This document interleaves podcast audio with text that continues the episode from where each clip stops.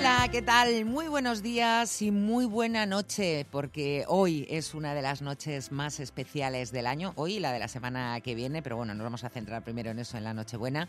Y vamos a hablar hoy aquí en dos hasta las dos, pues de, de- de- de cosas muy apetecibles. Por ejemplo, planes. Eh, ¿Quieres eh, un plan para irte a tomar el aperitivo ahora dentro de un rato o uno de estos días quedar a tomar algo? Pues te vamos a dar un sitio, Cats, en el callejón o en la calle Gabriel Lobo, que se ha convertido pues en una carpa donde va a pasar de todo, donde está pasando de todo. Luego Javi- David Katz nos va a contar eh, pues eh, un poquito más pormenorizado esos planes de, de Navidad que han preparado.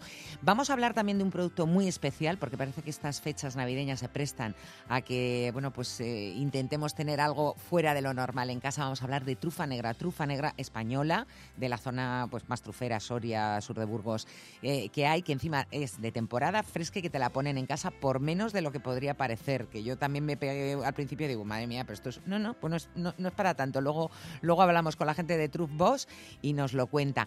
Y luego, para la gente que quiere huir un poco de Madrid, que también tiene derecho, si tienes pueblo fantástico, si no, pues, pues por ejemplo, te voy a dar una pista. Te puedes ir a Esentia en Tarancón, en Cuenca, muy cerquita de aquí, y tener una Nochevieja de lo más especial, seguramente por bastante menos de lo que se celebran aquí las cenas de Nochevieja. En la segunda hora, Alberto Lucchini nos trae las mejores películas que se han estrenado, internacionales, ¿eh? de, de- todo el mundo, eh, eh, durante 2023. ¿Cuáles son esas películas que hay que ver? Porque son las 10 mejores de 2023. Vamos a hablar de vino, como siempre, con una de las bodegas con más historia, es historia viva realmente de la enología en España, que son bodegas riojanas. Vamos a hablar con su, con su enólogo, con, con Emilio. Y luego nos vamos a hablar ya de las cenas de Nochevieja, porque Isabel se adelanta un poquito de cuáles son esas opciones que tenemos para celebrar la Nochevieja fuera de casa. Muchísimas cosas. Rubén Otero y Javi López en el control de realización para que todo quede perfecto. Y la música, pues un poquito navideña. Michael Bublé cantando villancicos.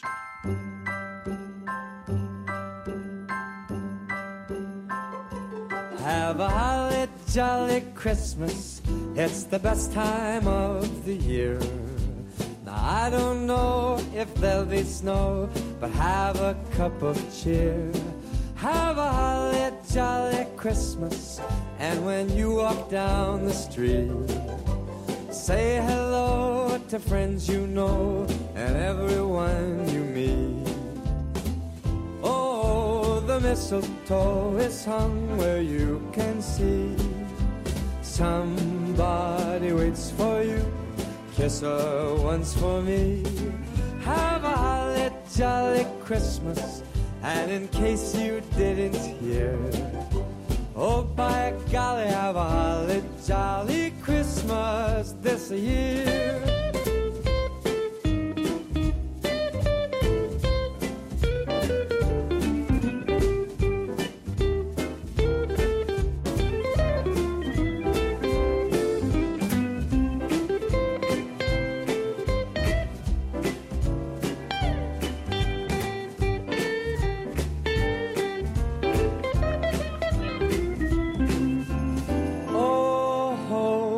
Mistletoe is hung where you can see.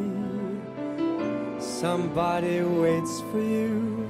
Kiss her once for me. Have a holly jolly Christmas.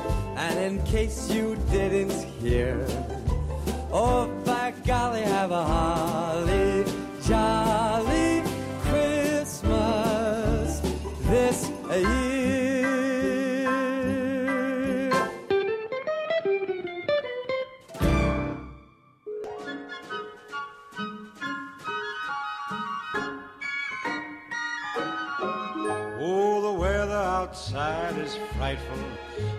Bueno, pues un día muy especial, el día de Nochebuena, y aunque la noche sea realmente lo que donde tiene peso, hay mucha gente que aprovecha eh, la mañana pues para reencontrarse con amigos, para dar una vuelta, para tomar algo. Yo voy a recomendar un sitio que además es que eh, ha estado, han estado pasando cosas desde el día 15 de diciembre y van a seguir pasando hasta el 31, cosas además divertidas, cosas musicales, cosas deliciosas, porque en Cats, en la calle Gabriel Lobo, siempre pasan cosas. David, muy buenos días, David Katz.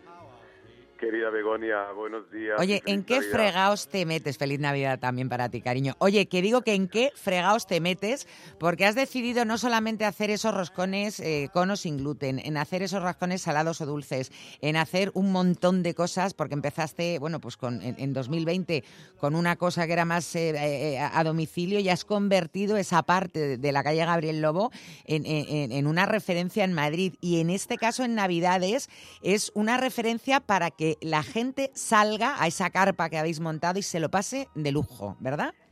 Es así, es así prácticamente. Bueno, sentí un, vacío, un vacío cultural, algo que salgo a la calle y faltaba eso, esos colores, esa música, este, este abrazo que tenemos en ciertas calles en, en Londres, en Nueva York. Y aquí en Madrid, donde, donde está lo que es eh, CATS, todo el proyecto de CATS, en toda la calle Gabriel Lobo, en la panadería con gluten, la panadería sin gluten, el restaurante, el delivery, eh, pues faltaba eso, pues lo que, lo que prácticamente presenté un proyecto de, de, convertir toda la calle Gabriel Lobo en un Notting Hill, en un Soho, y como una pequeña semilla pusimos una enorme, una carpa, una carpa enorme, con moqueta, con un escenario, eh, todo lleno de iluminación, de calefacción, y bueno, y estamos con una agenda cultural, bueno, vamos a ver, estamos en una zona prácticamente que estamos, tenemos mucha, mucha, mucha mm, cultura que presentar y sacar a la calle. Tenemos muchos artistas, tenemos cantantes, tenemos escultores, tenemos pintores, tenemos muchos artesanos que no son capaces en poder sacar su arte a la calle, pues y tú les has dado un espacio para que eso salga y que los vecinos y los visitantes lo conozcan también. Efectivamente. Bueno, han pues pasado muchas cosas que ya no se pueden vivir porque empezasteis, decía yo, eh, desde el día 15 eh, de, diciembre. Habéis tenido villancicos, habéis tenido tangos, habéis tenido, bueno, música en directo, mercado del arte, habéis tenido sevillaneo, magia incluso para los críos, para, para, para... Pero vamos a hablar que todavía quedan muchas cosas porque hoy es Nochebuena y en nada, en menos de una hora vais a empezar con un super aperitivo de Navidad. Eso, hoy, hoy lo que es, eh, tenemos el gran aperitivo de Navidad, sacamos prácticamente toda la calle con música, viene un DJ, eh, con, con, con, la posibilidad de disfrutar en la calle, pasarlo bien, con buena música, buen ambiente, poder picar algo, tomar algo, un, un ambiente eh, uno de los únicos que se puede encontrar en Madrid hoy en día, exceptuando zonas que ya desafortunadamente hay mucha, mucha turista que perdemos esta, estos colores, esta esencia, de estos lugares, eh, estas esquinas, estos, estos callejones pues hoy va a ser eh, el gran día del aperitivo.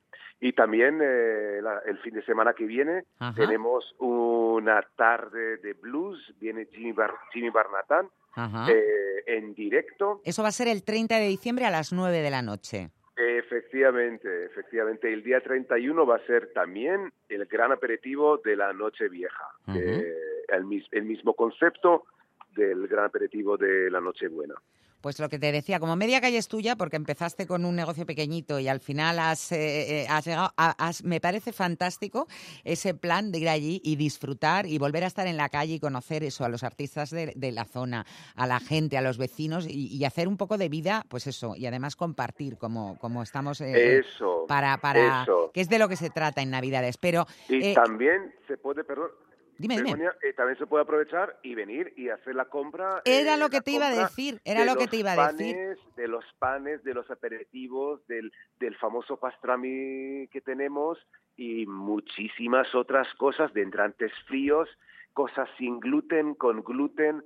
El obrador sin gluten va a estar abierto hasta las 3 de la tarde, el obrador con gluten va a estar abierto hasta las 6, 7 de la tarde. Últimamente hay muchísima, muchísima demanda, así que rogamos por favor llamar eh, para reservar, ¿no? Para reservar las cosas. Oye, ¿habéis tenido, por ejemplo, vais a tener o, estáis teniendo el, roscón de, de Cats, que, ya fue un éxito también, que tenéis la, versión, digamos, dulce, ¿no? La de que lleva pistacho con almendra o nata, pero tenéis uno de nata y bacon macerado con bourbon y ahumado con madera. O sea, ese está más eh, un poco en la línea de lo salado que de lo dulce casi, ¿no? Mm, por ahí está. Bordeando por ahí, está, ¿no? Por ahí está. Es un poco difícil clasificarlo y, y- y ponerlo. Es muy difícil porque es un es, es una panceta de, de cerdo duroc es, eh, y que lo meto en, en- en- en- macerando con bourbon y otro secreto que no lo voy a contar. No lo cuentes, y menos aquí que se va a enterar todo el mundo. y luego lo ahumo con frutales, lo ahumo con frutales y luego después de, del ahumado eh, lo tenemos, lo metemos en horno, quitamos toda la grasa y eh, trituramos eh, lo que es la, el bacon Ujú. y lo mezclamos con la nata y estos sabores de, de- de- de- del ahumado eh, muy sutil tampoco no es un ahumado que sube por encima de los sabores del roscón eh, y los frutales y, y este este dulzor del, del bourbon mezclado con, con la nata una nata francesa eh, los tipos que usamos la materia prima que usamos es de muy muy alta calidad eh, nos lleva a hacer un viaje culinario en la boca ah, Distinto, desde luego, mucho más original. diferente. ¿Y este también lo tenéis con o sin gluten? Lo tenemos con y sin gluten, correcto. Perfecto. Y luego, todos los roscones que vais a hacer los tenéis disponibles, no sé si, corrígeme si lo digo bien o mal, con o sin gluten y en los tres formatos que hay, el de cuarto de kilo, medio kilo o tres cuartos de kilo, 750 Tres, gramos. tres cuartos de kilo en el sin gluten no lo hacemos porque la masa de sin gluten eh, es diferente, por lo cual nos resulta un poco difícil de O sea, manejar. sin después- gluten solo de cuarto horneado. o de medio. Vale, perfecto. Correcto, correcto, Vale, correcto. perfecto. Oye, y otra cosa, porque decías, ahumar. Eh, yo creo que fuiste una referencia cuando empezaste a hacer el pastrami eh, aquí en Madrid, pero ya te viniste arriba y haces un montón de carnes ahumadas también. ¿Qué, qué es lo que se tiene ahora? Porque también para los aperitivos de Navidad, yo creo que son cosas como muy, muy ad hoc, ¿no? Sí, bastante. Está más famoso lo que es el pastrami de ternera, que se puede usarlo en varias variaciones eh, a la hora de tomar un aperitivo, con dos o tres tipos de salsas diferentes, con di- distintos tipos de panes, con tostaditas, de con glut- gluten, sin gluten, el de pan cristal o el pan de semillas. E incluso tenemos del, del roscón, hacemos también panecillos pequeños eh, con este dulzor, con este, este sabor del, del roscón eh, y se mezcla con, que se puede mezclarlo con lo que es la, el, el- el pastrami de ternera. Luego también está el pastrami de pollo, de pechuga de pollo. Ujú. Esto con una salsa, la salsa de, de la casa que hacemos, que es una salsa de, eh, barbacoa, Ajá. también con... con, con Todo con casero, licor, claro, todo que lo hacéis todo vosotros. Totalmente casero, todo totalmente casero. Eh, aparte de esto, en los ahumados tenemos el bacon. Yo creo que con estos tres, para no liarlos mucho la mesa, es más que suficiente. Pero aparte de los ahumados también están los entrantes fríos, que son las famosas be- berenjenas, berenjenas que yo creo que probaste alguna vez en mi Sí, sí, sí, sí, sí, Eh, fantásticas. ahumadas, asadas, eh, con sabores únicos de carne. Y eh, bueno, porque esas ensaladas, yo no sé si ahora, eh, bueno, pues quien vaya allí estos días, eh, estos días o no estos días, me refiero, siempre van a encontrar algo, porque eh, yo creo eso, la gente que le gusta lo salado, la gente que le gusta las dulce- lo, lo dulce, gente que no puede tomar gluten, como decíamos, gente que sí puede tomar, gente que le gusta la música, gente que no, o sea, en fin, yo creo que intentas un poco que cualquiera que vaya a esa zona se sienta a gusto. Sí, aparte de esto, el concepto de cocina non-stop. Eh, grandes ciudades en el mundo tenemos cocina desde las 8 de la mañana hasta las 12 de la noche. Madre mía, eso no sabía yo. Se puede comer un, un sándwich pastrami o un Philly cheesesteak o, o, o- o- un sándwich eh, cubano a las 8 de la mañana o tomar las tortitas, las famosas tortitas, los pancakes de cat, Ujú. eh, con oreo, con lacasitos, eh, con, con, con, con bacon, con huevo, a las 12 de la noche también. Madre mía, eso no sabía yo, David. Desde las 8 de la mañana hasta las 12 de la noche, ininterrumpidamente, toda la carta. Toda la carta completa, tanto el dulce como el salado. Qué bueno. Oye, ¿y cuáles son los platos, eh, digamos, que para quien nos esté escuchando no haya estado nunca en Cats y quiera eh, ir, cuáles son los que tendría que probar sí o sí, por lo menos una primera visita, que fuera, que fuera un poco lo más representativo? Lo más representativo creo que son los... Bueno, la, la, la carta en sí es una carta que representa mi, mi, mi vida culinaria. Que así Eh, intensa. Por lo cual, bastante, bastante. Yo soy eh, de origen eh, judío, por lo cual en mi casa hemos tenido las dos ramas de- del judaísmo, lo que es el judío sefardí eh, y por otra parte lo, lo que es el judío eskenazi, por lo cual yo siempre digo, podemos hacer entrantes eh, con la carta de la parte sefardí, que es más mediterránea, que ahí eh, entra el famoso hummus de Katz con eh, bolitas de falafel recién hechas, los entrantes fríos, las ensaladitas y luego de principal los famosos sándwiches de la costa este de los Estados Unidos, que son sándwiches que han viajado prácticamente desde Europa. Los judíos los han llevado, eh, hemos hecho también un poco de, de homenaje a otros pueblos, por ejemplo, el, el pueblo cubano, que ha emigrado y ha creado el sándwich cubano en la zona de Miami, es uno de los famosos sándwiches de Katz también, con el pan de leche, eh, por supuesto el pan de pastrami, perdón, el, el sándwich de pastrami eh, que llegó prácticamente a la zona de Nueva York.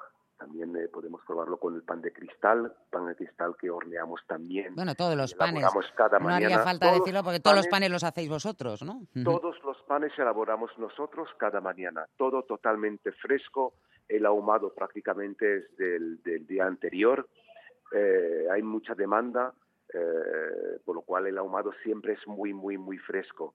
Luego está el, eh, el sándwich, eh, el homenaje que hicimos al pueblo italiano, eh, y hicimos el sándwich meatballs, la, El de sándwich las albóndigas. Ujú. con la salsa de tomate. de Que lo hemos visto en tantas italiano. películas, pero que aquí no se podía comer porque no tenía en ningún sitio. Tú lo tienes.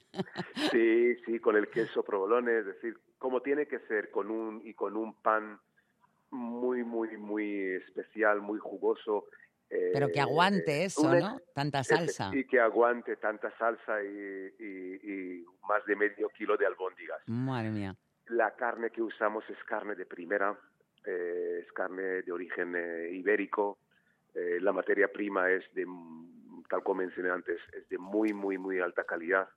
Es una comida que prácticamente después de comer a las dos o tres horas no nos repite, nos da muy, muy, muy buena digestión. Esto es CAS prácticamente. Volver a la comida de nuestros orígenes. Oye, eh, David, eh, ya estamos prácticamente fuera de tiempo, pero te tengo que preguntar cómo apuntarse quienes quieran ir, eh, quienes quiera ir a, a- a esas actividades que todavía quedan, ese aperitivo que tenéis esta tarde, ahora en un ratito, esas actuaciones que vais a tener la semana que viene. ¿Cómo enterarse, cómo apuntarse, cuánto cuestan? Ya información práctica. Entrada libre, no cuesta nada. Simplemente enterarse de, la, de lo que es la, la programación en redes sociales, en Instagram o en nuestra página web y venir nada más. Los que quieren eh, sentar, por favor, llamad con antelación y pedir mesa. O a través de la página web de catsmadrid.com automáticamente os saldrá lo que es eh, reservar la mesa. Pues cats con k a t z madrid.com, ahí toda la información y nada, te dejamos David, que sabemos que nos has hecho un hueco y hemos también eh, eh, un poquito de lío por detrás, pero porque estáis preparando eso para que a la una, en un Estamos ratito, empecéis con ese gran aperitivo y bueno, pues eh, luego cuando terminen las navidades vais a tener que, que- que- que ingresaros para, para descansar un poco de la paliza que os habéis dado, pero bueno, haciendo Eso. felices a muchas personas, que eso es de lo que se trata. Pues eh. David, feliz Navidad, un placer, muchísimas gracias por tu tiempo y que vaya todo como la seda y que la gente disfrute. A ti, Begonia, Un fuerte abrazo. Igualmente, hasta luego. Chao. ¿Tienes previsto un traslado? Elige Estebaranz, porque no todas las mudanzas son iguales. Rapidez, garantía y seriedad, nuestros mejores argumentos. Mudanzas y guardamuebles Estebaranz, a tu lado transportando tus ilusiones.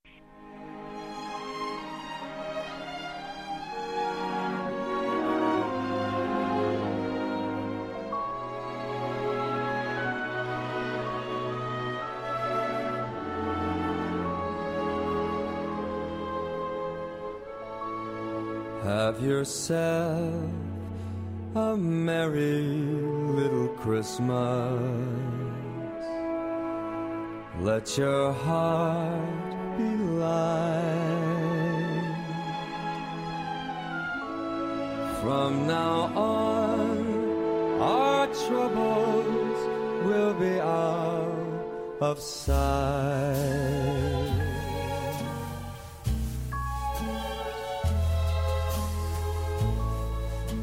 Have yourself a merry little Christmas.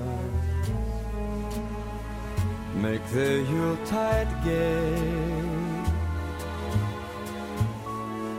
From now on, our troubles will be miles away.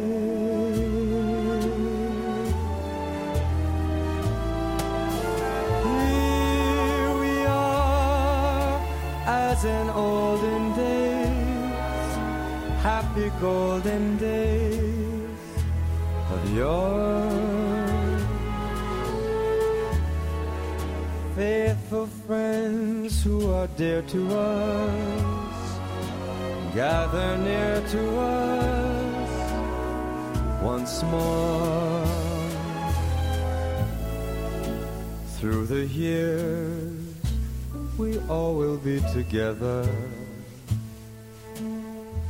If the fates allow,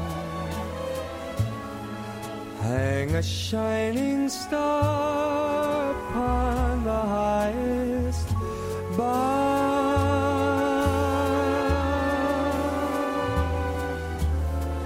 and have yourself a merry little Christmas now.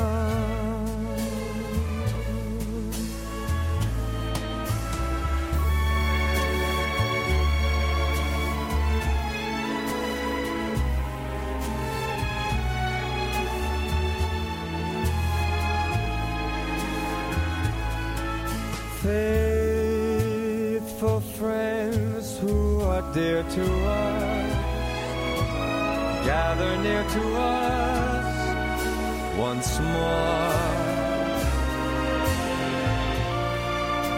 Through the years, we all will be together. If the fates allow, so hang a shining star above the highest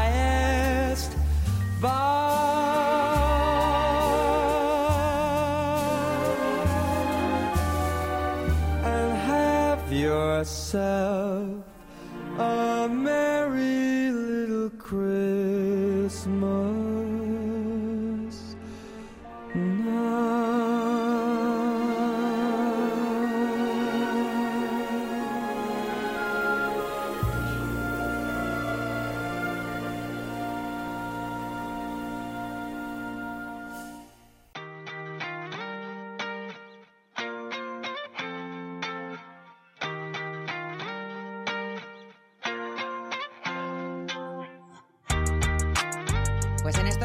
Cercanos a la Nochebuena, bueno, mañana ya es, eh, perdón, no, esta noche es Nochebuena y mañana Navidad, como decía el villancico, es que ya no sé ni en qué día vivo. Bueno, pues estamos como un poquito más, eh, no sé, inclinados a hacer, no, no, no son excesos, pero a darnos algún capricho y a veces nos damos cuenta de que ese capricho no es tan capricho ni tan extraordinario en el sentido económico que no nos cuesta tanto y que sin embargo nos hace muy felices.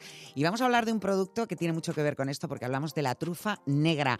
Marta de Pablo Velado, muy buenas, eh, propietaria de Truff Box. ¿Qué tal? ¿Cómo estás? Hola, buenos días. Muy bien, muy bien. Oye, Muchas ¿la gracias. trufa realmente es un lujo, la trufa negra? Mm, no es un lujo. eh, a ver, es un producto, es, una, es un hongo y, eh, y es, es verdad que es uno de los productos más especiales de la gastronomía, especialmente ahora en invierno, eh, que por poco dinero eh, puedes utilizarla en muchos platos. Claro, Entonces, ese, es- ese es el matiz, porque yo te Mm. decía, eh, eh, realmente es un producto de lujo, es un producto muy exclusivo, pero hace Sí. falta tan poquita cantidad de, de trufa para aromatizar un plato que realmente, pues es que si nos ponemos a pensar en ingredientes muchísimo más caros que la trufa negra, aunque nosotros tengamos en la cabeza eso de que es muy, muy, muy caro, ¿no? Exactamente, igual con 40 o 60 gramos eh, puedes eh, utilizarla, por ejemplo, en aproximadamente 6 u 8 platos, Ujú. perfectamente. sí. Claro. Sí, Y ahora en. Navidad que queremos también epatar, ¿no? Queremos impresionar a los invitados, a, a- a la familia, hacer cosas auténticas y un poco distintas. eh, lo de la trufa. Bueno, trufa que empieza ahora, la temporada, o que ha empezado en Sí. diciembre, porque eh, eh, una de las cosas que vosotros hacéis es que trabajéis trufa de temporada. ¿Y trufa de dónde? A ver, nosotros trabajamos sí, trufa de temporada todo el año eh, y la trufa va en diferentes temporadas, ¿no? Cada, cada trufa tiene su temporada. En el caso de la trufa negra, pues eh, empezamos a recolectar a principios de diciembre y aproximadamente la campaña se acaba a finales de, de marzo. ¿sí? Em, nosotros eh, la recolectamos en nuestras propias plantaciones que están en el sur de Burgos y en Soria.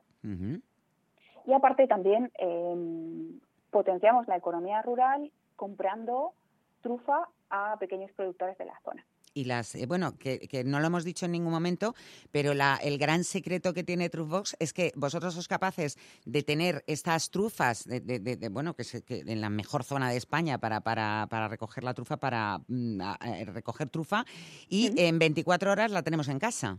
Esa fue un poco la idea de Truffbox, ¿no? Sí, sí. Truffbox nació con, eh, o sea, mm, haciendo mm, digamos que cumpliendo eh, esa necesidad que vimos en el mercado, que era que la gente necesitaba, quería comprar trufa y comprar trufa es muy complicado. O te vas a Mercamadrid o hay, bueno, sí que hay algunos puntos donde se puede conseguir, eh, por ejemplo, en Madrid, pero es complicado lo que decías tú. Más, Sí, y sobre todo encontrarla fresca, ¿no? O sea que que la tengas como nosotros, que la, recolectamos varios días a la semana y de un día para otro te la enviamos a tu casa.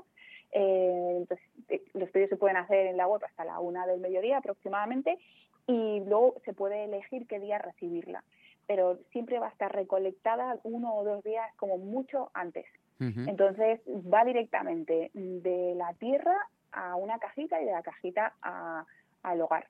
Qué bueno. Oye, y esa trufa que decíamos esta temporada, en temporada hablamos tuber melanosporum, la trufa negra, que es un poco la joya de, las trufas, eh, eh, ¿se recolecta, se cultiva? Eh, ¿Cómo es? porque es que no hemos hablado apenas de la trufa, porque yo creo que es una gran desconocida de la gastronomía española, ¿no? Sí, mucha gente no sabe muy bien de dónde proceden. A ver, la trufa en, estado silvestre se recolecta de, algunos árboles porque están em, las esporas están adheridas, ¿no? por explicarlo así de alguna manera, eh, a, los árboles, normalmente a las encinas. Nosotros no las recolectamos eh, de, de zonas silvestres, directamente tenemos plantaciones en las que reproducimos lo que ocurre en la naturaleza. Entonces plantamos encinas micorrizadas que tardan alrededor de 5 o 7 años en producir trufa y posteriormente la recolectamos con perros siempre, porque la trufa... Antes se buscaba con cerdos, ¿verdad? Sí, pero los perros se las comen. los perros, con, que le des un trocito de tocino se contentan, ¿no? Claro. Nosotros, o sea, lo que hacemos es educar al perro desde que es muy pequeñito en el olor, en el aroma de la trufa y, posteriormente, pues ellos son parte de nuestro equipo y, eh, cuando vamos a recolectar, y siempre llevamos un perro, nos marca dónde está y luego nosotros lo sacamos con, con unas herramientas específicas para sacar trufa. Perfecto. Ya ahora creo que la gente está mucho más ubicada y hay otro, no sé si mito, ¿verdad? Y es el precio, ¿no? Que es un producto muy caro, decíamos, que la ventaja que tiene es que con muy poca cantidad se puede aromatizar mucho. Pero vosotros que tenéis más o menos las piezas entre 30 a 100 gramos, ¿de qué precios hablamos para, para tener una trufa en casa estas fiestas? Pues mira, unos 40 gramos eh, cuestan eh, 69,95, unos 70 euros. Que si te vas a la eh, frutería, yo estaba pensando ahora mismo, te lo gastas en aceite, te cunde poco. Sí, sí, sí. 69 ya puestos en casa. Sí, eh, y luego de verdad que es un producto que, que lo que se hace con ellos cuando tú lo recibes, trufas un montón de alimentos, la puedes dividir en varios en varias partes y se puede trufear pues barras de mantequilla, nata para diferentes utilidades. Oye, pues vamos, pero no, no, no, no pases tan tan tan, ah, tan rápido, no, no, porque te, iba a decir, claro, eh, digo yo, por ejemplo, cómo eh, trufar. Yo había oído, por ejemplo, meter en un recipiente hermético, en un tupper eh, que selle bien, unos huevos, huevos frescos, con una trufa, por ejemplo, mientras guardas la trufa y esos esos huevos ya adquieren también con la mantequilla, ¿cómo se podría hacer igual? ¿Lo metes en un tupper hermético, por ejemplo? ¿Y cuánto tiempo necesita estar la trufa en contacto con la mantequilla o con los huevos para que ya deje esa esencia en el producto? unas 24 horas. Simplemente con 24 horas. 24, 48 horas. Bueno, nosotros en, nuestro YouTube tenemos un montón de, em, vídeos de cómo trufar diferentes alimentos, incluso foie, salmón, pero si te fijas, todos son alimentos oleosos, es decir, que... Eh, Tienen que tener grasa que absorba ese, ese aroma, ¿no? Sí, exactamente. Absorben el aroma de la trufa, eh, porque la trufa es un 80% agua. Entonces, mucha gente luego dice, ¿qué no sabe? Y realmente la trufa, la trufa no sabe mucho. Eh, lo, que, lo que es importante, donde está su sabor, está en, la en cuando transferimos el aroma a los alimentos. Y luego es verdad que cuando la em, atemperas, eh, al, presentarla en un plato, por ejemplo, o en unos huevos que ya están o sea, hechos. Unos huevos eh, fritos, que no hay cosa más rica que unos huevos fritos con trufa recién rallada, ¿no? risotto es el, el sabor de la trufa se potencia a tope. Bueno, vosotros de hecho en Trufbox también, eh, eh, eh, digamos que el, plato fuerte son las trufas, pero sí que tenéis también otros productos con, con, aroma natural de trufa, o sea, trufados, digamos, como miel, queso de oveja, tenéis sal, porque es que tiene muchísimas posibilidades, ¿no? La, trufa como aromatizante. Sí. Em, bueno, los productos son infinitos en el mercado. es verdad que nosotros tenemos una selección que hemos hecho mm, muy específica porque son productos mm, que, mm, eh, aceptan muy bien el sabor de la trufa y eh, son están hechos con trufa negra y con aromas naturales. Em, eh, y, bueno, y estos, bueno, a veces, o sea, los utilizamos un poco pues para complementar las ventas de la trufa y luego porque hay gente que pues quizá no mm, se atreva tanto, ¿no? A comprar una trufa y dice, ¿qué hago con ella? Se me va a estropear o la voy a tener que congelar. Mm, Hablando de pues eso, era la pregunta que te quería hacer. ¿Cuánto dura una trufa? O sea, vosotros eh, trabajáis con trufa fresca porque efectivamente una de las formas más habituales de, conservación es, congelarla, pero vosotros, insisto, eh, trabajáis con fruta, eh, uy, fruta, trufa fresca de, temporada. Cuando te llega la trufa, ¿qué vida útil? O sea, ¿cuánto, cuánto tiempo tienes para usarla, para, para, para, gastarla, digamos? Aproximadamente unos 10 días. Ajá, 10 días. Y en esos 10 días, ¿cómo se conserva? ¿Cómo, ¿Cómo, hay que guardarla? ¿Dónde tenemos que pues tenerla? pues eh, esto envuelta en papel, cambiarle el papel cada 24 horas. Un papel de esos de cocina, ¿no? Un papel como un poquito húmedo. Sí, porque la trufa, bueno, al tener, a, tener una composición de, agua muy alta, eh, va expulsando humedad. Entonces, hay que tenerla en un. Siempre desde que llegue, yo siempre digo que hay que ponerla a trabajar. Entonces, eh, pues envuelta en un papel de cocina, en un tupper hermético, con cualquiera de los alimentos que hemos hablado antes, eh, y luego pues ya rayar o laminar, lo ideal es gastarla antes de 10 días, obviamente, pero bueno, em, eh, dura esto aproximadamente eso, unos 10 días. Oye, hay que aprovechar ahora porque decíamos, la temporada dura pues hasta marzo aproximadamente. Luego a partir de marzo, eh, ¿seguís teniendo trufa congelada o, hay que volverse a esperar ya? ¿O tenéis otro tipo de trufas? ¿Cómo va? Sí, luego tenemos otro tipo de trufas. Hay trufa de primavera, que es una trufa que se llama tuberborki, Luego tenemos trufa de verano, trufa de otoño y ahora aún estamos vendiendo todavía trufa blanca de alba italiana. Que son un poco las reinas, ¿no? el, tuber melanosporum, la trufa negra nuestra, y el, y el tuber alba pico, que es la de, la, de alba, la italiana. Eh, o sea que habría que aprovechar. Pues eh, Marta, Marta de Pablo, muchísimas gracias por, por habernos... Eh, eh, yo antes, antes de terminar, porque no me resisto, aunque estemos ya casi fuera de tiempo y me queda un minuto, la mejor receta, aparte de esos huevos que decíamos que podrías hacer tú con trufa, alguien que, que, no sepa cómo utilizar la trufa si le regalan, porque yo creo que es un regalo fantástico el regalarle a alguien una trufa. ¿Cómo aconsejarías? ¿Qué, ¿Cuál sería ese plato que dices, bueno, es que ya no vas a poder prescindir de él? Bueno, desde luego los huevos, eh, para mí es lo mejor de lo mejor. ¿eh? Es, verdad que es un plato muy sencillo. Tan sencillo y tan rico. sí, aparte de eso, luego hay un montón de aplicaciones, por ejemplo, carrilleras con trufa negra están increíbles para Navidad, crema de calabaza con trufa, mm, setas guisadas con trufa, incluso, incluso se puede hacer hasta atrevernos más y hacernos hacer eh, platos eh, asiáticos como unas yoizas con de foie quid, bueno, está las aplicaciones son y cosas y para los que no sean tan cocinillas y que quieran tal, una pasta, por ejemplo, una pasta también que, tan sencillo es. Pasta, risotto. Con un poquito de nata y esa esa trufa. En fin, se me está empezando a caer la baba, Marta, así que te voy a despedir porque me queda mucho programa por delante.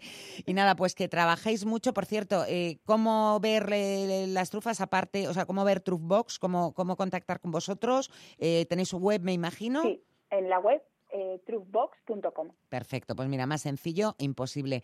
Pues nada, que trabajéis mucho, que eso será buen eh, síntoma, porque además es que lo tenéis que trabajar todo concentrado. O sea que te agradezco enormemente ese tiempo que nos has dedicado y bueno, pues feliz Navidad también para Igualmente. vosotros. Un abrazo. gracias. Feliz Navidad. Igualmente. Hasta luego. It's beginning to look a lot like Christmas everywhere you go. Take a look at the five and ten, it's glistening once again with candy canes and silver lanes that glow. It's beginning to look a lot like Christmas. Toys in every store.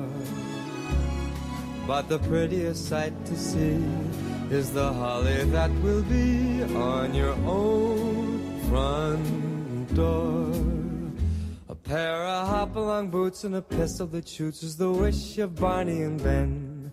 Dolls that'll talk and we'll go for a walk is the hope of Janice and Jen. And Mom and Dad can hardly wait for school to start again. It's beginning to look a lot like Christmas everywhere you go. There's a tree in the Grand Hotel, one in the park as well. It's the sturdy kind that doesn't mind the snow. It's beginning to look a lot like Christmas.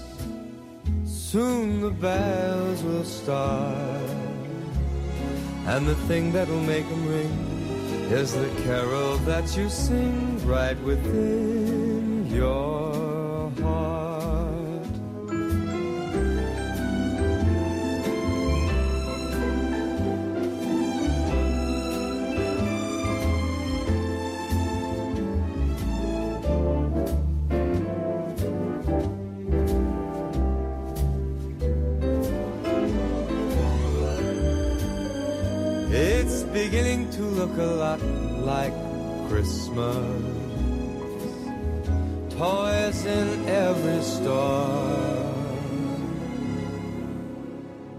But the prettiest sight to see is the holly that will be on your own front door.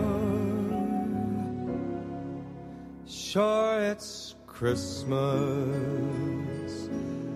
once a more.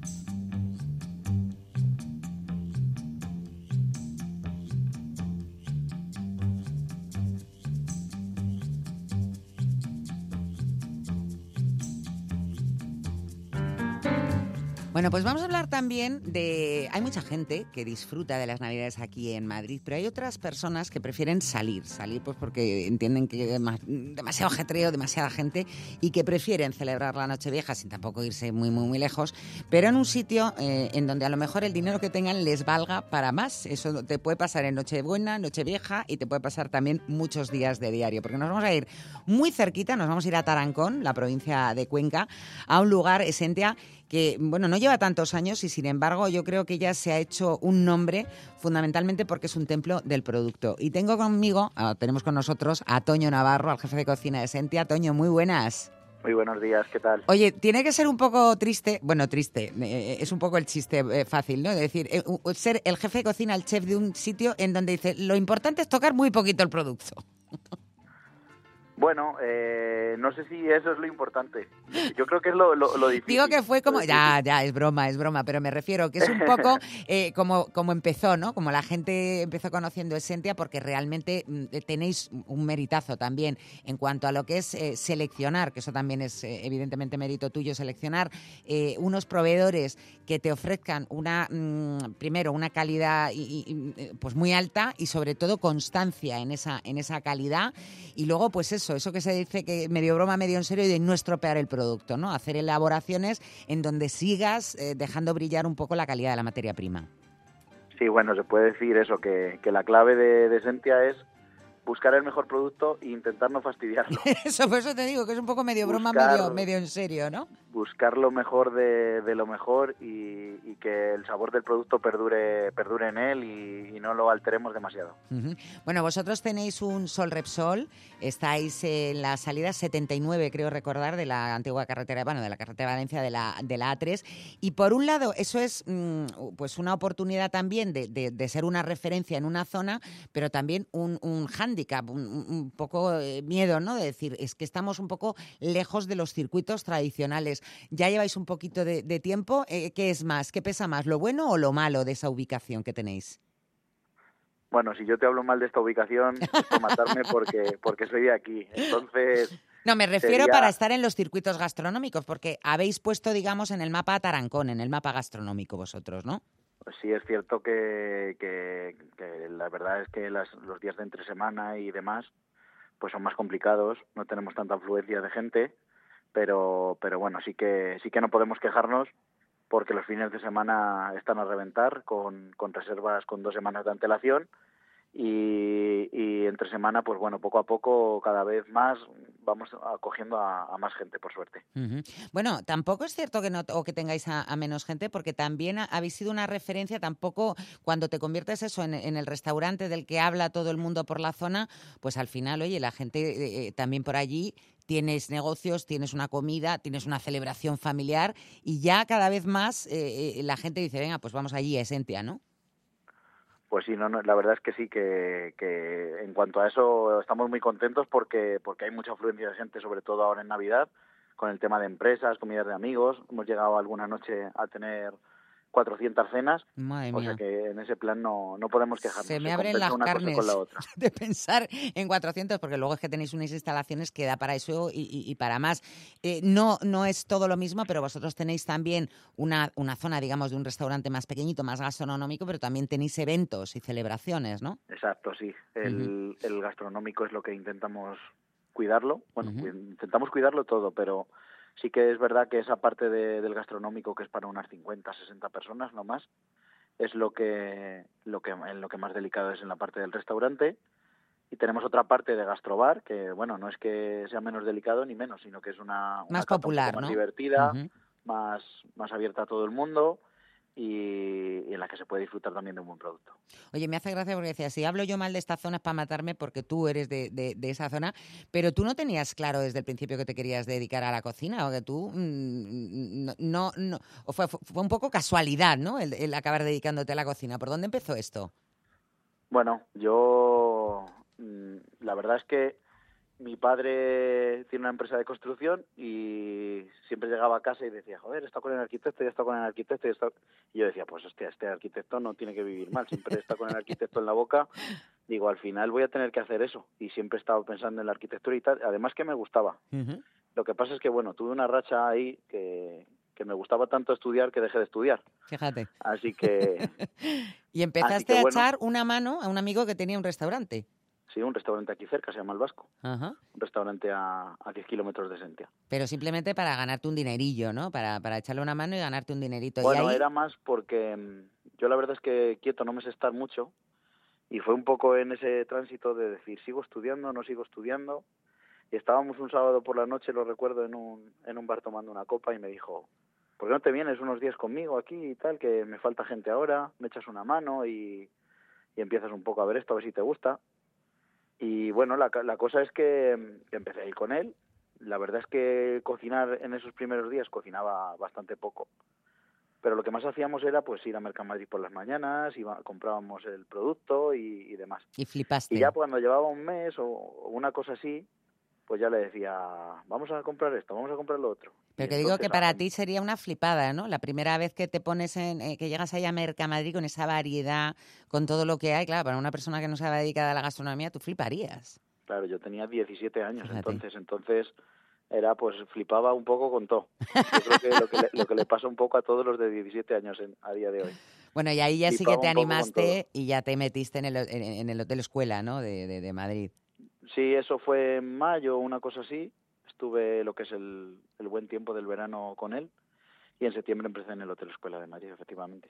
Y luego has pasado por la máquina de la Moraleja, está en las rejas, qué, qué, qué, qué templo, ¿no? Eh, hablando de ahí en, en La Mancha, las Pedroñeras. ahí tuve la oportunidad de estar un mesecillo en, en un verano que entre, Manuel de la Osa. entre curso y curso, el mes de julio estuve, estuve allí en las rejas. Y eso te marcó, me imagino, también.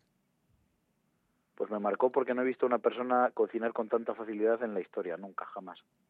Era increíble. Aparecía en una hora o dos, hacía cosas que sin surgir de nada, o sea, sin pensarlos ni nada, él iba metiéndole cosas y demás y, hacía cosas increíbles.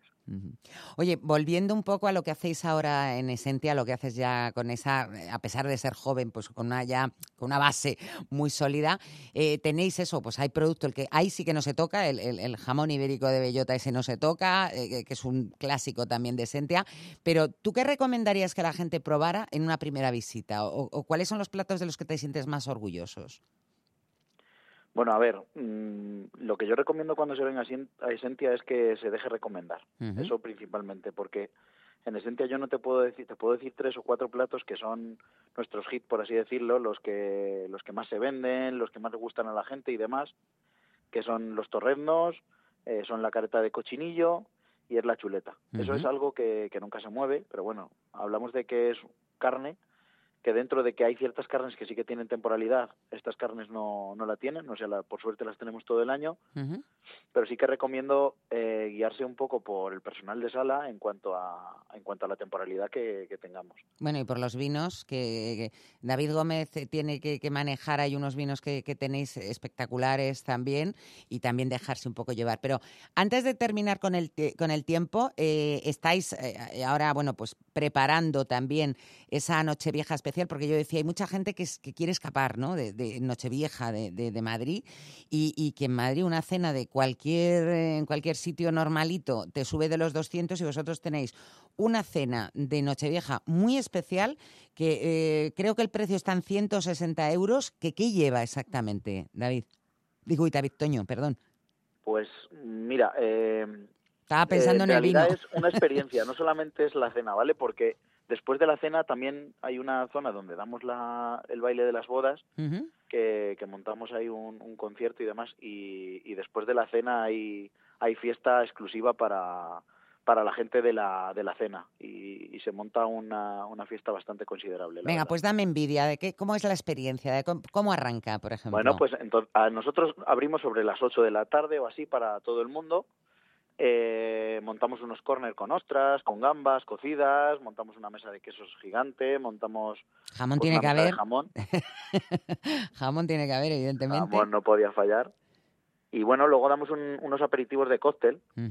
Una- hay unas 10 referencias de cóctel y Que desde los ahí torrenos estarán, decías tú que, que tienen que estar están- también, o las están los croquetas. torreznos, están las croquetas de jamón que hacemos con leche de oveja, hay unos buñuelos de bacalao, hay un tartar de salmón con huevas de trucha, bueno, hay unas, unas cuantas cosillas.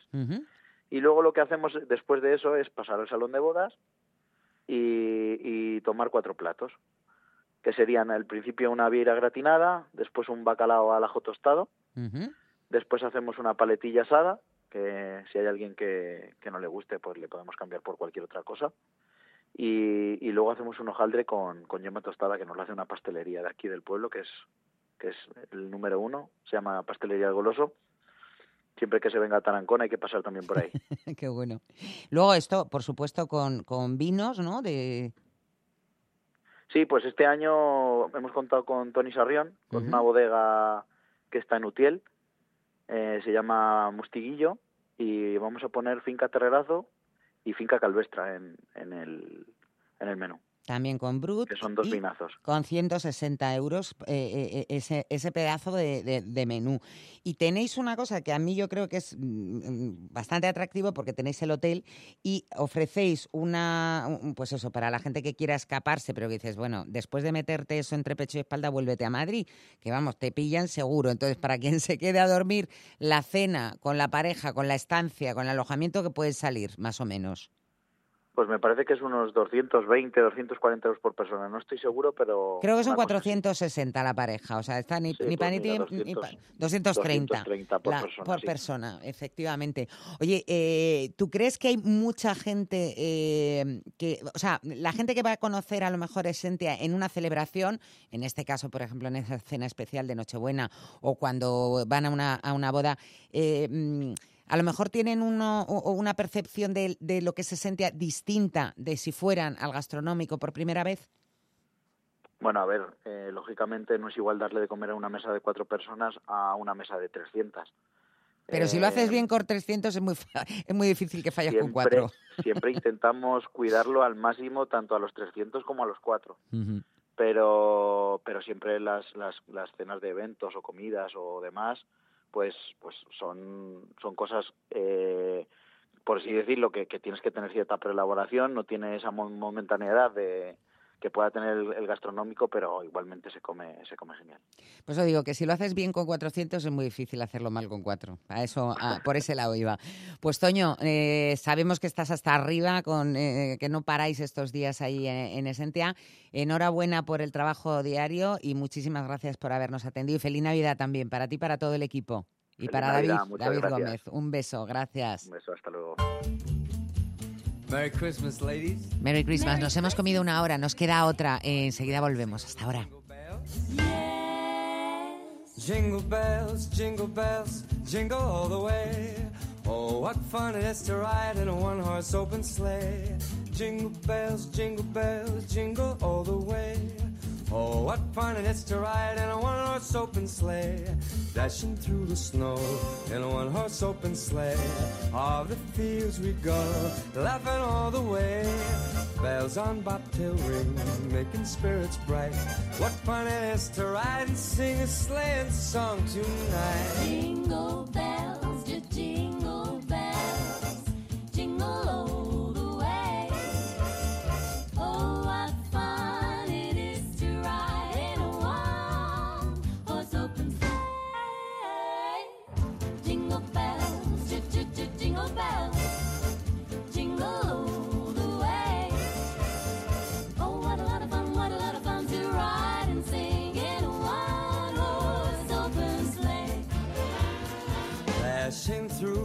snow We are dashing in a one horse open sleigh. one horse sleigh.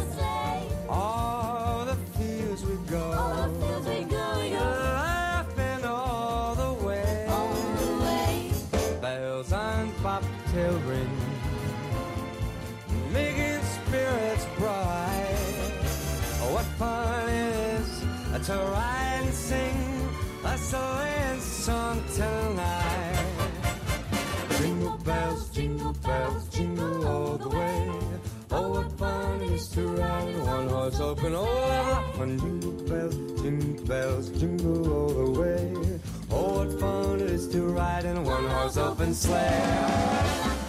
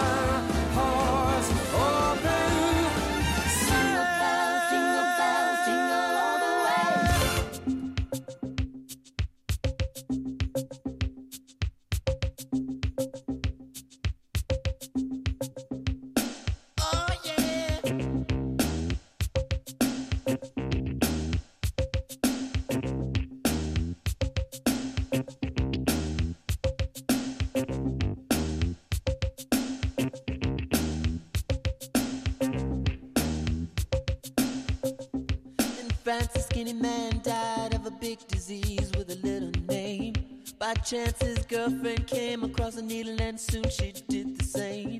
At home, there were 17 year old boys, and their idea of fun is being in a gang called the Disciples High on Crack, toting a machine gun.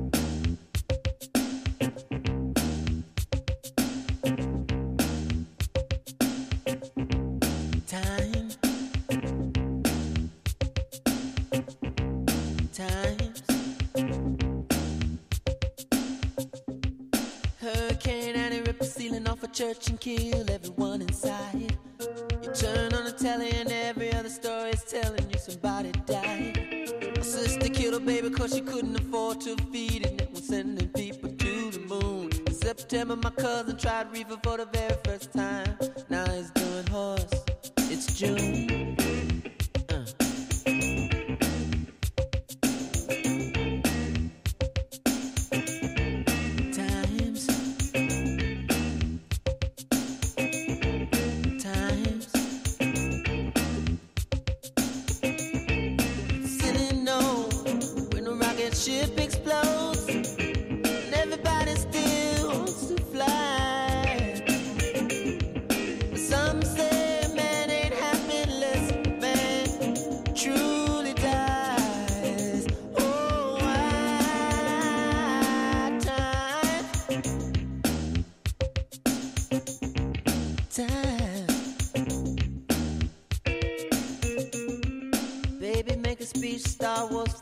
Neighbors just shine it home. But if a night falls and a bomb falls, will anybody see the dawn?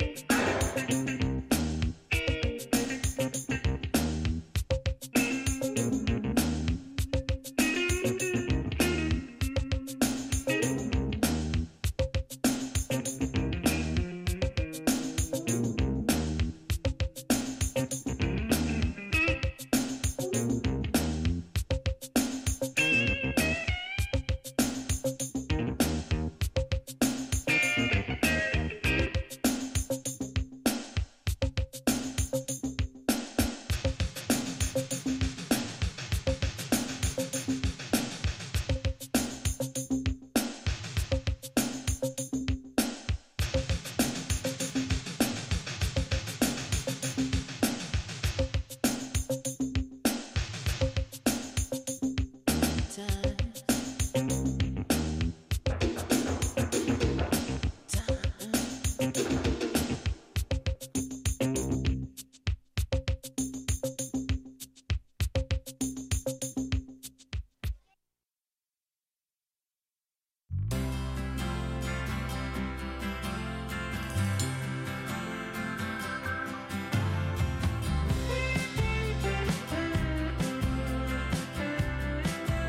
Seguimos aquí en la sintonía de Onda Madrid, 101.3, 106 de la FM, haciéndote compañía en un día que tiene luego una noche súper especial. Nos queda el cine, Alberto Lucnilla aquí preparado para hablarnos de las mejores pelis de 2023, las que no te puedes perder. Hablaremos de vino, de bodegas riojanas, que es una referencia, y eh, también eh, terminaremos el programa, como siempre, con Isabel Aires, que nos va a decir eh, las cenas, nos va a hablar de algunas de las cenas más especiales de Nochevieja. Ya ella se adelanta, se adelanta. Rubén Otero, Javi López en la parte técnica, en el control de realización. Así que vamos ya con el cine.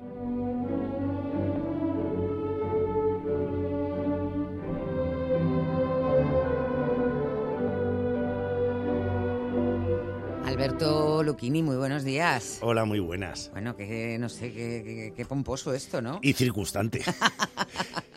¿Por qué has elegido esta música Pues- para dar paso a las mejores pelis, que es de lo que vamos a hablar de 2023? Porque yo siempre que oigo eh, pompa y circunstancia de Elgar, me imagino a un tío con, con chaqué que le van a poner una medallita. O el premio Nobel, algo. O el premio Nobel. Entonces, como le vamos a poner una medallita simbólica a las 10 mejores películas del año, me parecía que la alfombra roja, nos estamos imaginando a la reina de Inglaterra, no sé.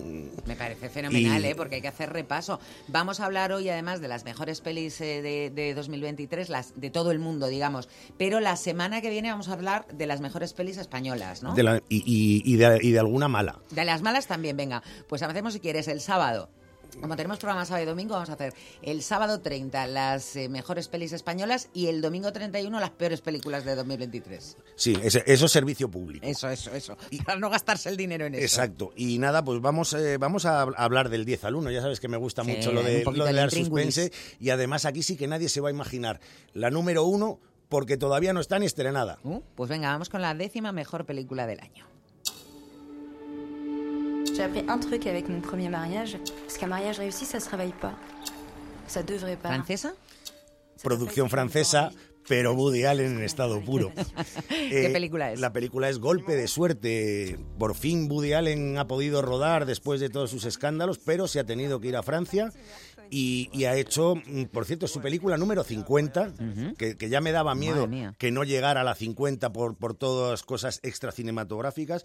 Y con 88 años, Woody Allen sigue siendo un chaval, ha hecho una historia muy Woody Alleniana en la cual mm, yo creo que completa casi una trilogía con otras dos películas suyas que son Delitos y Faltas y, mm, y Match Point, porque es una película que habla del azar, de la culpa, eh, mm, de cómo la casualidad decide ¿Se nuestra, puede poner nuestra de parte vida. del bueno nuestro- o del malo? Sí, es, es eso, la, la- la imagen aquella de, de Match Point de la pelota en la, red de, en la red de tenis que puede caer para un lado o para el otro. Pues aquí es la misma historia, una historia que, que tiene un punto además de, de cine negro, con, con comedia costumbrista, muy romántica, en la cual una vez más Woody Allen descubre a una actriz maravillosa, que es la francesa Lou Delas, que es, es pura luminosidad en, en pantalla.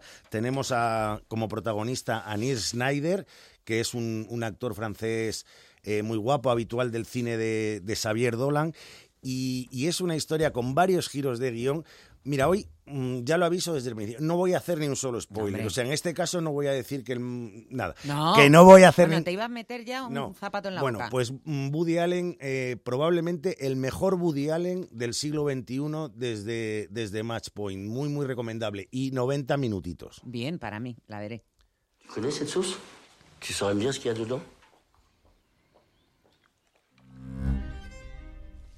De l'art fumé, des champignons. Tu vas voir la crème fraîche.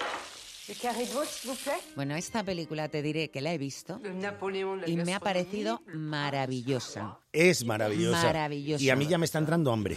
A fuego lento. A fuego lento. Que Qué guapa está, además, por favor, Juliette Juliette- Vinos. ¿Cuántos años tienes? En los 60 ya no los cumple. Pues está maravillosa. Está estupendísima. Bueno, es en la película mm, A Fuego Lento del director Tran Anh Hun, director vietnamita, conocido en España por películas como El olor de la papaya verde, la adaptación de la novela Tokyo Blues de, de Murakami. Murakami. Bueno, pues aquí se ha marcado una película gastronómica absolutamente maravillosa, ambientada en el año 1885, que cuenta la relación entre un, un gourmet gastrónomo, Gastrónomo, absolutamente obsesivo. Yo no conocía a ese actor, ¿cómo se llama? Eh, ¿O quién Ben- es? Benoît Magimel. No le conozco. Eh, es un actor que hace mucho cine francés, pero es lo típico, al final es, es un actor más francés que español. Y Juliette Vinos, ella es su cocinera y su amante.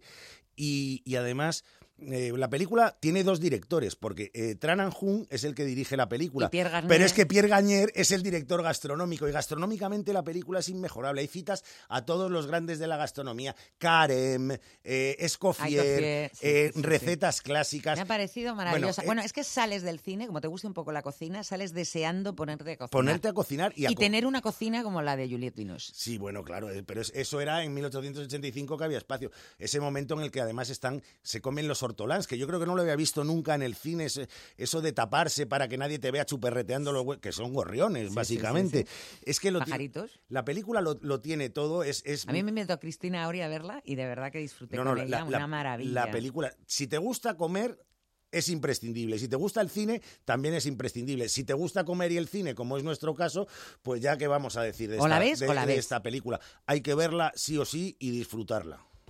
88-1 seconda. Azione! Il tuo film è un film Era de Battiato, ¿no? La canción. Esto es el Voglio vederti danzare de, de Franco Battiato. Esta es la representante italiana en esta lista, que es El Sol del Futuro, de un jovencito de 70 años llamado Nanni Moretti, que, que a medida que pasan los años va rejuveneciendo.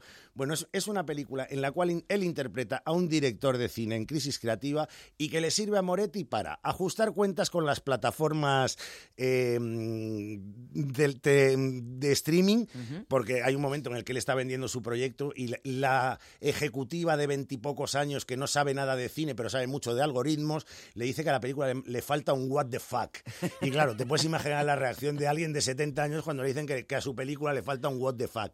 Pero al mismo tiempo la película le sirve a Moretti para ajustar cuentas con el, el Partido Comunista. Él ha sido siempre militante del Partido Comunista. contado aquí, sí. Y, y, claro, ajusta cuentas primero con la posición del Partido Comunista durante la invasión de durante la invasión de Hungría en los años 50 porque se, se puso del lado del de, de la Unión Soviética cuando él piensa que no debía haberlo hecho y luego de- el desmantelamiento hasta haber dejado que gobierne en Italia pues toda la parte contraria. Eh, bueno, Moretti cuenta la película con muchísimo sentido del humor y tiene un momento que es esa canción de Battiato que se convierte casi en una flash mob donde todos los personajes interactúan con la canción y bailan y cantan y mm, es una película ¿Hemos que- dicho el título? el sol del futuro. Vale. Eh, no, el sol, de- el sol, sí, el sol del futuro, que es el sol del avenir en original. Bueno, es- un, la película es un canto a la vida, es, es, un- es una película que uno sale con una sonrisa de oreja a oreja y, y quiero destacar la presencia de una actriz que a mí me, me encanta y me fascina, que es Margherita Bui, que es una actriz muy habitual del, del cine de Nani Moretti. For you. All right, love. How come they're getting all that stuff? Peli británica. Peli británica dirigida por otro jovencito, eh, Ken Loach, 87 años. Madre mía. Bueno, mm, como se puede ver, en, en el cine mm, no hay que jubilarse. Afortunada- afortunadamente para nosotros que vemos las películas. El viejo roble, pues el mejor Ken Loach ha vuelto después de mucho tiempo. Es una el viejo roble es el nombre del último pub de un pueblecito del noreste de, de- de Inglaterra mm, que está en crisis por el cierre de las minas y, en el cual, claro, la bajada de los precios inmobiliarios hace que, se- lleguen allí muchísimos refugiados sirios.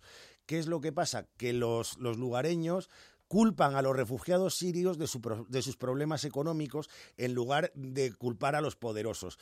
Y mm, los débiles acaban enfrentándose entre ellos cuando deberían juntarse y coaligarse. Y esto se da cuenta el dueño del pub y ¿qué es lo que hace? Y volvemos a la gastronomía otra vez. Fíjate, empieza a organizar grandes comidas entre todos para que confraternicen, en la cual cada uno aporta su pequeño granito de arena. Y la, comida se, y la comida se convierte en el eje vertebrador que une a todos estos débiles para luchar contra los poderosos. Es una película que sorprende dentro de la filmografía de Ken Loach porque Ken Loach siempre ha sido un director absolutamente pesimista, el futuro lo ha visto siempre muy negro y el presente todavía más negro, y en esta película, no sé si porque ya tiene 87 años o porque dice, bueno, vamos a ponernos un poquito positivo, y la película acaba de una forma optimista, que es algo Inédito. inédito, inusual en la filmografía de Ken Loach. En cualquier caso, es una película muy bonita que es un, un canto a la solidaridad y a la esperanza y, y que mm, demuestra que todavía se puede creer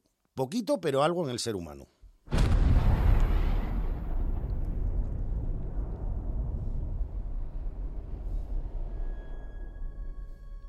Yo creo que de toda la lista, esta es una de las más vistas, ¿no? Por, Eh, probablemente. esta es una de las películas más vistas del año en todo el mundo. eh, y es una, una película que a mí me, me sorprendió por varios motivos. Bueno, eh, la película es Oppenheimer, eh, de Christopher Nolan. Y me sorprende primero porque son tres horas que se van en un suspiro, que mm, tres horas se pueden, No se pueden hacer muy largas. Segundo porque es una película que la mitad del tiempo está hablando de ciencia y de física. Y a mí personalmente la ciencia me interesa lo justo y la física no entiendo nada. Bueno, pues, a- sin embargo- pues aún así consiguen que me entere de lo que me están contando y que me sienta apasionado por la historia de este señor que fue el que contribuyó a la creación de la bomba atómica y cuando se dio cuenta de la barbaridad que era lo de la bomba atómica, eh, pues dedicó toda su a luchar contra las armas nucleares. O sea, el tío era científico, pero no era tonto. Y cuenta su vida, eh, todas sus historias, era un mujeriego eh, in- indómito, eh, sus relaciones... con- ibas a decir. irreductible. Eh, cuenta sus relaciones con todos los poderosos. Eh, el actor irlandés Killian Murphy está magnífico y Emily Blunt haciendo de la mujer que, mm, que, lo- que se lo perdona todo es estupendo. Y luego hay un momento que además es el que estábamos oyendo, que es cuando ellos explotan experimentalmente la primera bomba atómica que mm, mm, consigue Nolan que estemos viendo la explosión de una bomba atómica, porque primero se hace un silencio absoluto, que eso en una sala de cine además es un- una cosa que te conmueve Sí, porque eh, te sobrecoge y de repente se oye la explosión de la bomba atómica. Está rodado con un talento y una genialidad por, por Christopher Nolan, que a mí es una, una película que de verdad me, me emociona, siendo como es un tema muy árido y que a priori mm, podría decir tres horas de ciencia para otro. Pues no, tres horas de ciencia para todos. الان نمیدونم این قاتل انگبوتی میگن چی اصلا به خدا ما فقط شنیدم و No se ha roto la radio, es que es una peli danesa. Eh, sí, aunque están hablando en farsi, porque es una peli danesa pero ambientada en Irán. Ajá. Eh, de hecho, la película... Bueno, te, te digo, mm, eh, entiendo igual el, el danés que el farsi. Eh, sí, pero el danés es como más gutural que el farsi, ¿no? No lo sé. Probablemente. Bueno, pues es una, Lo que pe- tú digas. es una película que se desarrolla en el año 2001 en la ciudad santa de, de Marshad, en Irán. Allí ¿La peli se llama? La peli se llama eh, Holy Spider y la dirige Ali Abbasi, que es un director iraní establecido en Dinamarca y que no que creo que no va a volver a Irán nunca porque tiene cier- ciertas papeletas de que le cuelguen de una grúa. Bueno, eh, la en, este, en 2001 en esta ciudad santa, un tipo eh, imbuido de, de las órdenes divinas se dedica a recorrer las calles buscando prostitutas para matarlas. Madre mía. Pero tal cual, las coge, las contrata, se las lleva a casa y las mata, pero las mata de una forma además salvaje. Bueno, pues mm, nadie en esa ciudad, todo- todos dicen, sí, sí, hay que, hay que acabar con este, pero nadie le quiere investigar porque en el fondo todos piensan que está, la- Que está que est- limpiando. que está limpiando las calles de, de basura. Y entonces llega una periodista eh, desde Teherán que se hace pasar por prostituta para investigar el caso. Claro, jugándose, jugándose la vida. Bueno, al final eh, ella consigue desenmascararlo y todavía queda 45 minutos de película. O sea, no he hecho ningún, ningún Spoiler. spoiler. esta vez. Hay que destacar el trabajo de Sara Amin Ebra- Ebrahim, Ebrahimi, pues que los nombrecitos iraníes me superan un poco. Ya ves, que te digo. fue premiada como mejor actriz en el Festival de Cannes, no en el de 2023, sino en el de 2022. Lo que pasa es que la película se estrenó en España en enero de 2023, por eso figura en esta lista.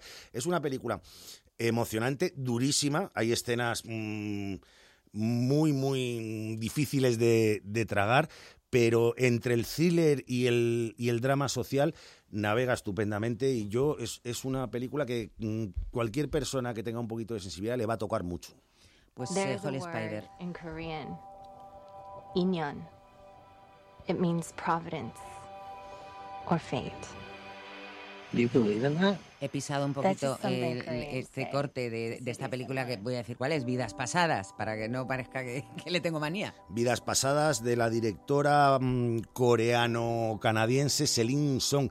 Es una, una ópera prima, increíble lo que ha hecho esta mujer con una ópera prima, eh, en la cual hay muchos elementos autobiográficos y es la, la historia de no amor entre dos personas que se aman profundamente.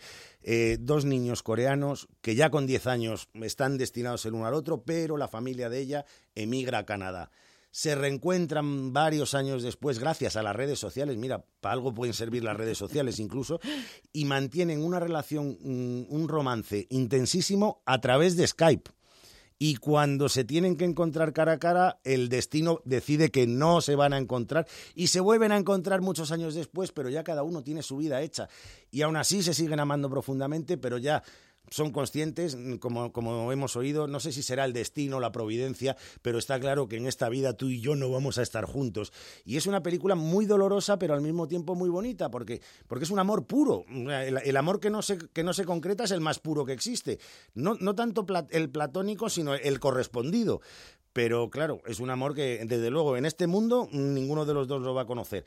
Y, y la ópera prima de esta, de esta mujer, pues mm, yo creo que no- nos ha enamorado a todos, igual que la actriz protagonista, Léelo, anda. que, que se llama Greta Lee. Ah, bueno. No, es, que, eh, lo que no me acordaba era del apellido. Eh, y, y bueno, pues eh, una película muy, muy bonita, muy romántica y muy emotiva.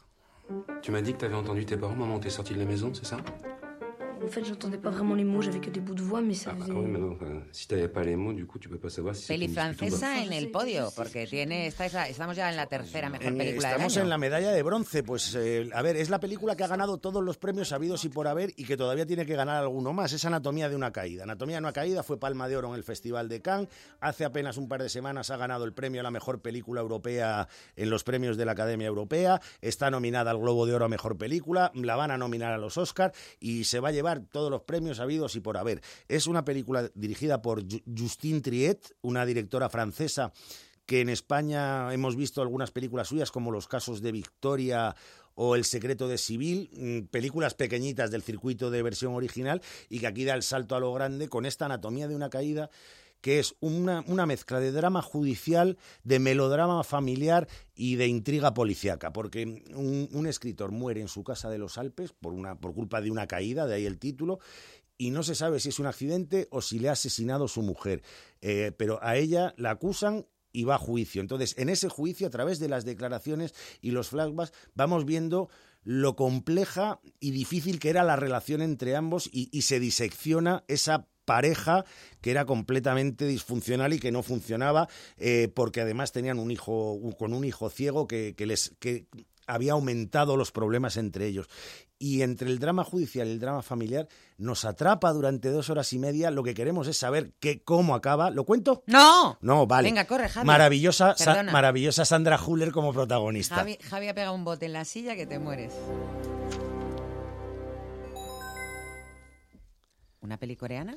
Eh, una peli coreana, Decision to Live. Siempre habrá últimamente en, lista, en la lista de las mejores está una coreana, Es porque que- desde Parásitos y... Pero es ¿eh? que, es, que, es que en Corea están haciendo un cine grandioso y es una de las grandes industrias cinematográficas a nivel mundial. ¿Título? apar- Decision to Life, to Live, to perdona, de, de- decisión de dejar, eh, que es de uno de los grandes directores coreanos, que es Park Chan-wook. Bueno, esto es otra historia de amor entre un policía y una mujer sospechosa de haber asesinado a su marido. La tiene que investigar, pero está subyugado por ella y se establece una relación eh, muy morbosa entre ambos. Varios años después, cuando ella ha sido absuelta del asesinato de su marido, él ha cambiado de ciudad y se encuentra con otro marido asesinado que ha sido que estaba casado con la misma mujer y él tiene que volver a investigarla y de lo que se da cuenta es de que está perdidamente enamorado de ella y bueno Ya está, ahí puedo leer. el personaje femenino es una mujer fatal digna del gran cine clásico de Hollywood Piditkö filmistä? Pidin. En ole koskaan nauranut niin paljon. Bueno, y esto que tampoco entiendo nada, es eh, la mejor película del año 2023, estrenada en España para Alberto Luquini. Para mí, no, no estrenada todavía porque se- llega a las pantallas el día 27 de diciembre. Ah, mira. La película se titula Fallen Leaves, es finlandesa y la dirige Aki Kaurismäki. Es una joya de orfebrería. Eh, una historia de amor entre dos proletarios, mm, una chica que trabaja en un supermercado y un oficinista alcohólico. La película es un- una oda al amor, una oda al cine, porque mm, ellos, eh, todas sus citas es en el cine y además Kaurismäki se dedica a rendir homenaje al cine que le gusta a él, desde Bresson hasta Visconti. Una oda al karaoke, porque les encanta el karaoke. eh, una oda al alcohol, porque beben como, como cosacos. Y sobre todo, y lo más bonito, una oda a la vida contada mm, prácticamente sin palabras, mucho mérito que hayas encontrado un corte porque la película en la película lo que habla son los silencios y tenemos dos actores que son Jussi Batanen y la actriz Alma Poiti que lo bordan maravillosamente y yo te digo, mira, me atrevo a decir una cosa, esta chica, Alma Poiti, de aquí a un par de años va a ser una estrella en Hollywood. La película dura 75 minutos. Pues la veremos, esa Fallen eh, Leaves que recomienda como mejor peli del año Alberto Lucchini. Pues eh, Alberto, que ha sido un placer, como siempre, y ya lo hemos dicho, la semana que viene dos, doble tanda, ¿eh? Venga. Dos hasta las dos. Begoña Tormo y tú.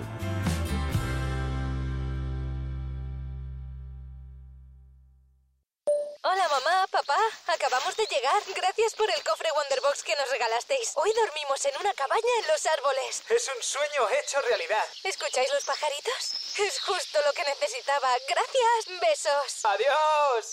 Lo más bonito de un cofre experiencia Wonderbox es que puedes compartir mucho más que un regalo.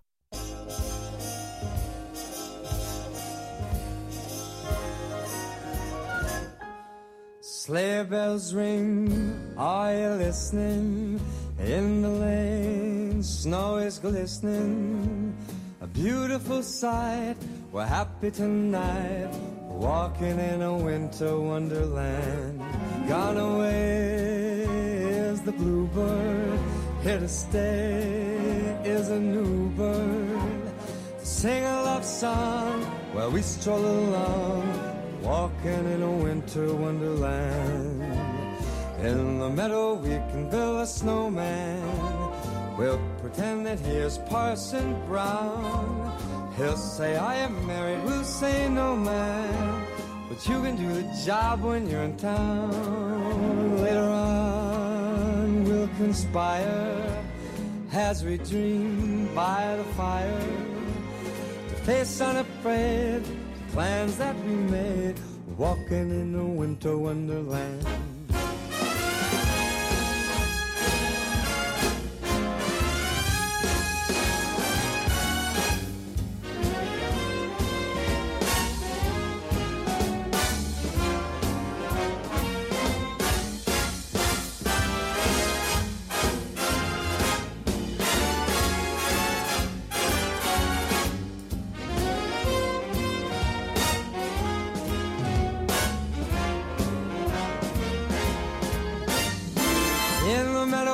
Can build a snowman. We'll pretend that he is Parson Brown.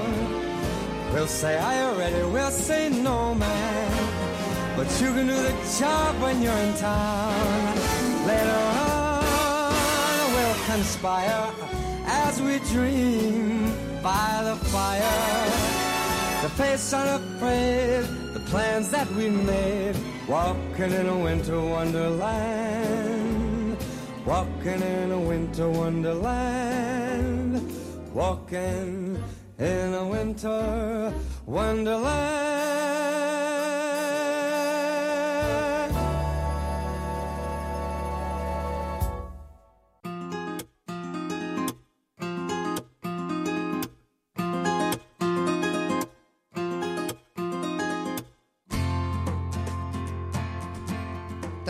Días eh, o todos los programas en, aquí en Dos hasta las Dos hacemos siempre un hueco al vino que nos parece importante porque también es eh, parte de la cultura de, de un país.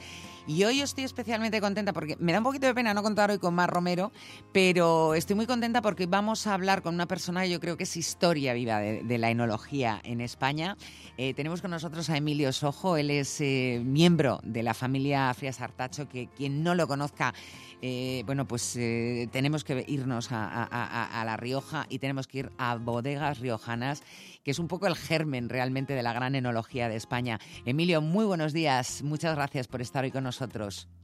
Muy buenos días, Begoña. Bueno, director técnico de Bodegas Riojanas, vaya papelón, porque aunque tú seas de, de esta familia, tiene que ser muy, o sea, tienes que tener mucha responsabilidad encima, ¿no? Pues sí, la responsabilidad es, es bastante importante, pero bueno, como me rodeo de un buen equipo, pues eh, también estoy un poco más tranquilo por ello. Para quien no sepa que, que, eh, eh, lo, lo que eh, la historia un poco de Bodegas Riojanas, es que hay, se- hay que irse muy atrás, porque Bodegas Riojanas nace a finales del siglo XIX, ¿no? Exacto, sí. Ujú. sí. ¿Cómo Sí, fue? hay- pues bueno, pues eh, hubo unos premios que recibió una parte de la familia, los que eran de aquí de Cenicero. Eh, en la inauguración de la Torre Eiffel y luego también en la Exposición Universal de Barcelona de- de- del año 1888-1889. Ujú. Entonces, bueno, a partir de ahí ya pues surgió la idea eh, de esta familia, bueno, pues empezar eh, una andadura pues un poco más... Más profesional, eh, ¿no? Profesionalizar lo que se hacía allí en la, en la Rioja, porque todo el mundo hacía vino para consumo propio, yo me sí, imagino. Lo que, es, lo que es Cenicero, lo que es el pueblo de Cenicero, hay censadas unas 350 bodegas Fíjate.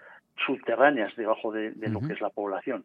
Y luego, bueno, esto lo que se hizo fue salir de lo que es la zona de donde estaban ubicadas todas las bodegas y en, en frente de Cenicero justo ahí se construyó la bodega. Y vosotros incluso, o sea, lo que es bodegas riojanas también tuvo mucho que ver en lo que fue luego la creación de la, de la denominación de origen Rioja, que, que- que fue un poco después, fue en 1925. Sí, sí, sí. O sea, siempre hemos estado muy vinculados a todo lo que es la fundación de, de la denominación y luego pues siempre a, a camino de, de ella pues incluso pues adelantándonos un poco en el tiempo con la añada 1978 pues que nosotros mismos eh, hicimos que el Consejo Regulador nos certificase la validación de esa añada de Ujú. 1978 para la celebración del primer centenario de la bodega en 1990. Ujú. Es que, claro, tener tanta historia, yo creo que manejarla a veces tiene que ser complicado, ¿verdad? Sí, sí, sí, sí. A veces nos liamos un poco. No me extraña. Hay gente Contando la, la familia y, bueno, pues el tatarabuelo, tal, o si bisabuelo, pues, pues la mujer se llamaba tal, o no, se llamaba cual. Eso, eso en cuanto a la historia, pero luego también, eh, eh, bueno, pues habéis ido creciendo, evidentemente. Antes, eh, pues en, en los inicios nada más tenéis vinos de Rioja, pero es que ahora más eh, te- estáis presentes o tenéis vinos de seis denominaciones de origen, porque estáis Rioja, Rioja Alta, Rueda, Ribera de Duero, Toro, Rías Baixas y Monterrey. Respetando un poco, digamos, la tipicidad y, la, el- y lo que es la, la- la personalidad de cada una de estas DOs, ¿eso cómo se hace, Emilio? Pues bueno, hay que, no, hay que intentar no perder los papeles, porque es mm, muy goloso el que decir, bueno, pues quiero hacer un vino eh, al cual se le tiene muchísima puntuación, eh, los descriptores, tal y cual, pero luego pues el consumidor va por otro lado y cuando quiere probar un vino de, por ejemplo, de Rías Baixas, pues quiere un vino que tenga una acidez un poquito más importante, que le ayude pues a combinarla bien con pescados o con marisco que tiene bastante sal y ayuda pues un poco a limpiar el paladar. Y lo mismo que otras denominaciones, claro, hay que ir pero no no arrasar como se suele decir, ¿no? Hay que ir con cuidado, sí, también. Eso es. De todas maneras, eh, eh, yo creo que si la gente asocia a dos marcas fundamentalmente, corrígeme tú si me equivoco, pero eh, que, por encima de todas de, de- de- de riojanas serían Viñalbina un poco y eh, Monterreal, ¿no? Son un poco los, Sí. los vinos que siempre te llevan, ¿no? Que cuando te hablan de bodegas riojanas, en las primeras dos referencias, marcas realmente, no referencias, porque referencias dentro de cada una de esas, de esas marcas tenéis varias, son las que piensan. Y en esas sí que a lo mejor eh, eh, os toca, podéis innovar, de hecho ahora vamos a ver cómo lo habéis estado o cómo lo estáis haciendo, pero te toca también eh, un poco mantenerte en, en un perfil del cliente que ya es de Viñalbina o que ya es de Monterreal, ¿verdad? Sí, sí, sí.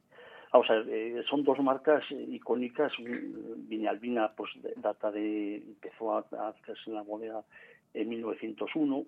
y Monterreal en 1933. Entonces, es- son dos marcas muy conocidas. La bodega de Cenicero está diseñada más o menos en un 70% para vinos de reservas y de grandes reservas. Por lo tanto, bueno, pues eh, es que todavía es muy importante nos- nuestras ventas en cuanto a estos tipos de vino que, que todavía pues no, no hemos notado que, que, hay- que pueda tener bajadas en la comercialización. De momento pues estamos vendiendo bastante bien. El consumidor pues asocia nuestros vinos, gracias a Dios, a vinos eh, en los cuales se consume. Hombre, es, es una- un valor seguro, digamos, ¿no? Eso es, También. Sí, Ujú. eso es un valor que conocen y bueno, pues ellos siguen apostando por nosotros. Y sin Y eso, embargo... pues, va pasando de padres a hijos, claro. Claro, Eh, claro, claro, porque eso si tú ves que en casa eh, era como un clásico, pues tú luego vas a vas a volver a eso. Pero eh, sin eh, quitar o, o, digamos sin renunciar a ese espíritu un poco que, que rinde también tributo a lo que es la tradición, habéis ido innovando. Por ejemplo, ahora mismo Monterreal tenéis bastantes referencias, no es una, no hay un, vino Monterreal, son nueve creo que son, ¿no? Las referencias que tenéis. ¿Cómo es Sí. cada uno de esos vinos? ¿O para Bueno, quién eh, está eh, pensado? ¿A quién se lo recomendarías tú?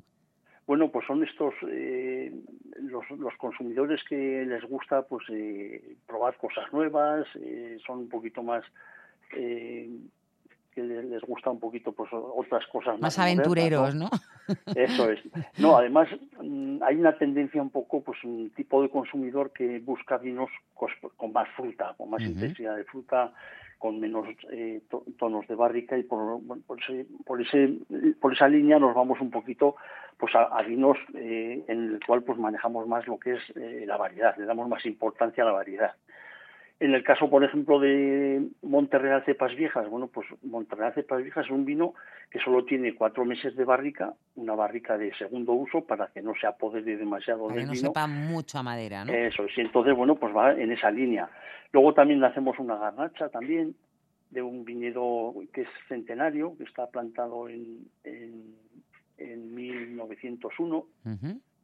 Y eh, bueno pues todo eso pues va, va dando un poquito más de valor a cosas por ejemplo yo que sé pues las garnachas en lo que es la zona de Cenicero y subiendo pues hasta Nájera, todo lo que es el, el río Najerilla, pues antiguamente había muchísimo viñedo de, de garnacha. Curiosamente, Pero, porque pues, nosotros seguimos relacionando a lo mejor esa zona con Tempranillo, ¿no? Con- Sí, sí, sí, pero porque en los años 70 se, se arrancó muchísimo viñedo de garnachas. Pero bueno, hay algunos viticultores que pues a través de los años han ido dejando ese, viñedo, han sido un A lo mejor para más- ellos, ¿no? Eso es.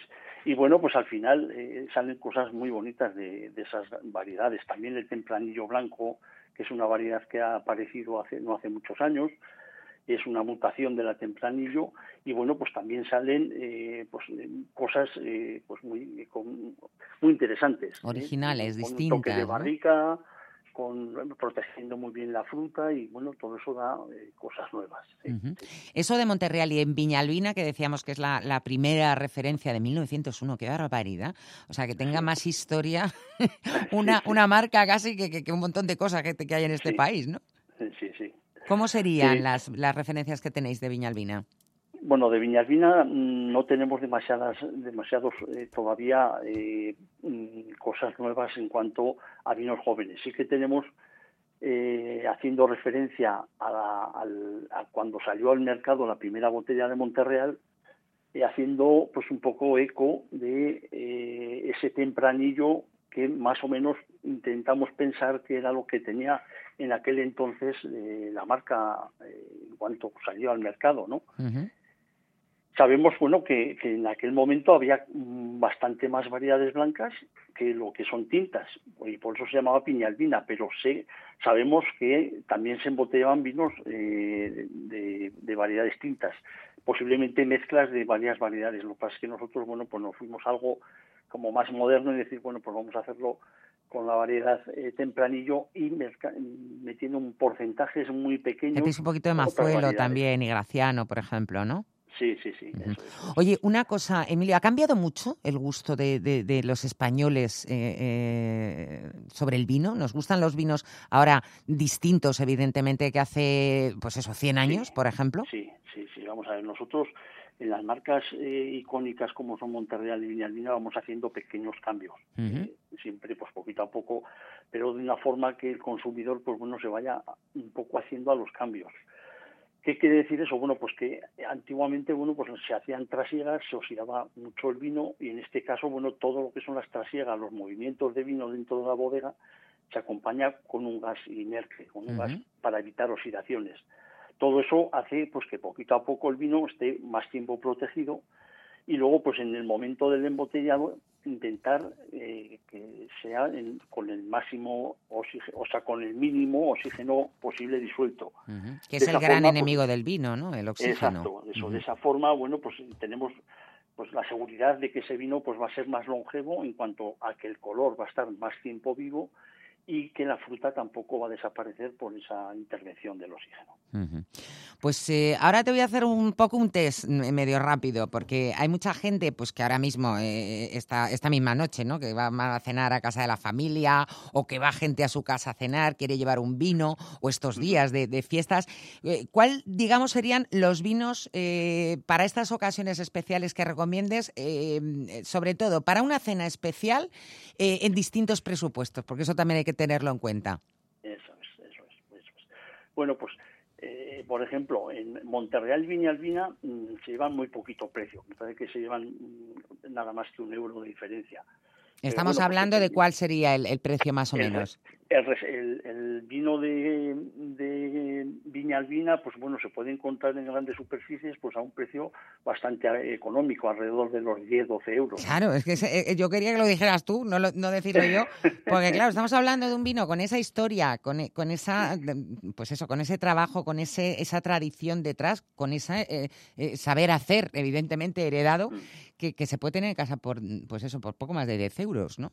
Sí, eso es, eso es. Porque, eh, por eso quiero decir que nuestros vinos, que tampoco son demasiado caros, pues es un vino que, que, que puede acceder a muchísimos eh, a muchísimas familias de, en los eventos de Navidad. Y Los en eventos de Navidad eventos y en lo que no lo son, que después del precio que hemos dicho, es un precio desde luego que uno se puede permitir tranquilamente Sí. de vez en cuando. Sí. Pues ahora sí te... Dime, dime. No, luego están los, el, Gran, el Reserva, que tiene un poquito un precio más elevado, lógicamente, pero bueno, tampoco es exagerado. Parece que son alrededor de, de 3 o 4 euros más. O sea, tampoco es eh, demasiado dinero. Yo esto lo dejaba para el final porque era eso, era la buena noticia, el decir que mira, después de todo lo que esto, eh, lo que hemos contado, son vinos más, desde luego, que asequibles y vinos sobre todo que es eh, fácil acertar, que es de que es de lo que se trata, que es lo que, lo que decíamos, ¿no? Un valor seguro. Pues Emilio, Emilio Sojonalda, director técnico de Bodega Riojanas, muchísimas gracias por habernos eh, contado toda la historia esa que hay detrás, que yo creo que es parte de toda la historia de la enología española y por eh, sobre todo dedicarnos este, este ratito. Así que nada, feliz Navidad, feliz Nochebuena, que tengáis una feliz noche en casa y, y felices fiestas. Igualmente, y, y gracias a vosotros también por haber pensado en nosotros, en Bodegas Riojanas, para este momento. Un placer, un abrazo. Adiós, adiós.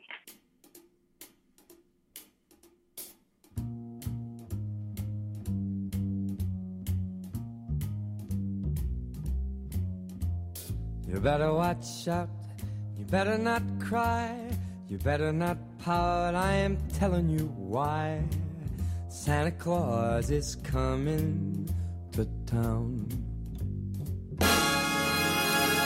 He's making a list. He's checking it twice. He's gonna find out who's naughty or nice. Santa Claus is coming to town. Uh, He sees you when you're sleeping, and he knows when you're awake. He knows if you've been bad or good, so be good for goodness sake. You better watch out, you better not cry, you better not pout. I am telling you why, cause Santa Claus is coming to town.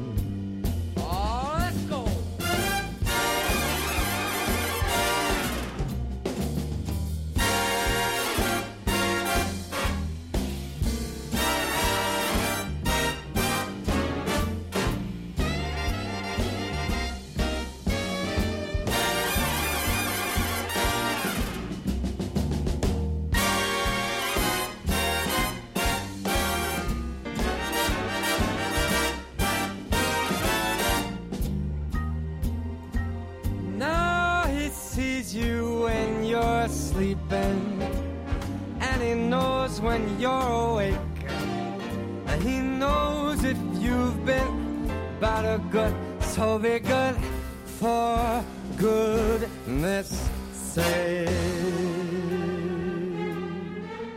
You better watch out, you better not cry, you better not pout, I'm telling you why. Santa Claus is coming to town. You better watch out. You better not cry. You better not pout. I'm telling you why. Santa Claus is coming. I mean the big fat man with the long white beard. He's coming to town.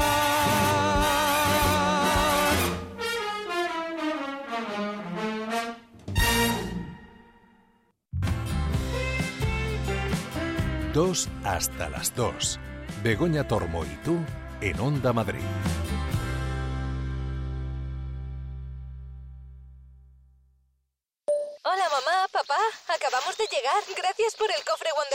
Regalasteis. Hoy dormimos en una cabaña en los árboles. Es un sueño hecho realidad. ¿Escucháis los pajaritos? Es justo lo que necesitaba. Gracias. Besos. ¡Adiós! Lo más bonito de un cofre experiencia Wonderbox es que puedes compartir mucho más que un regalo.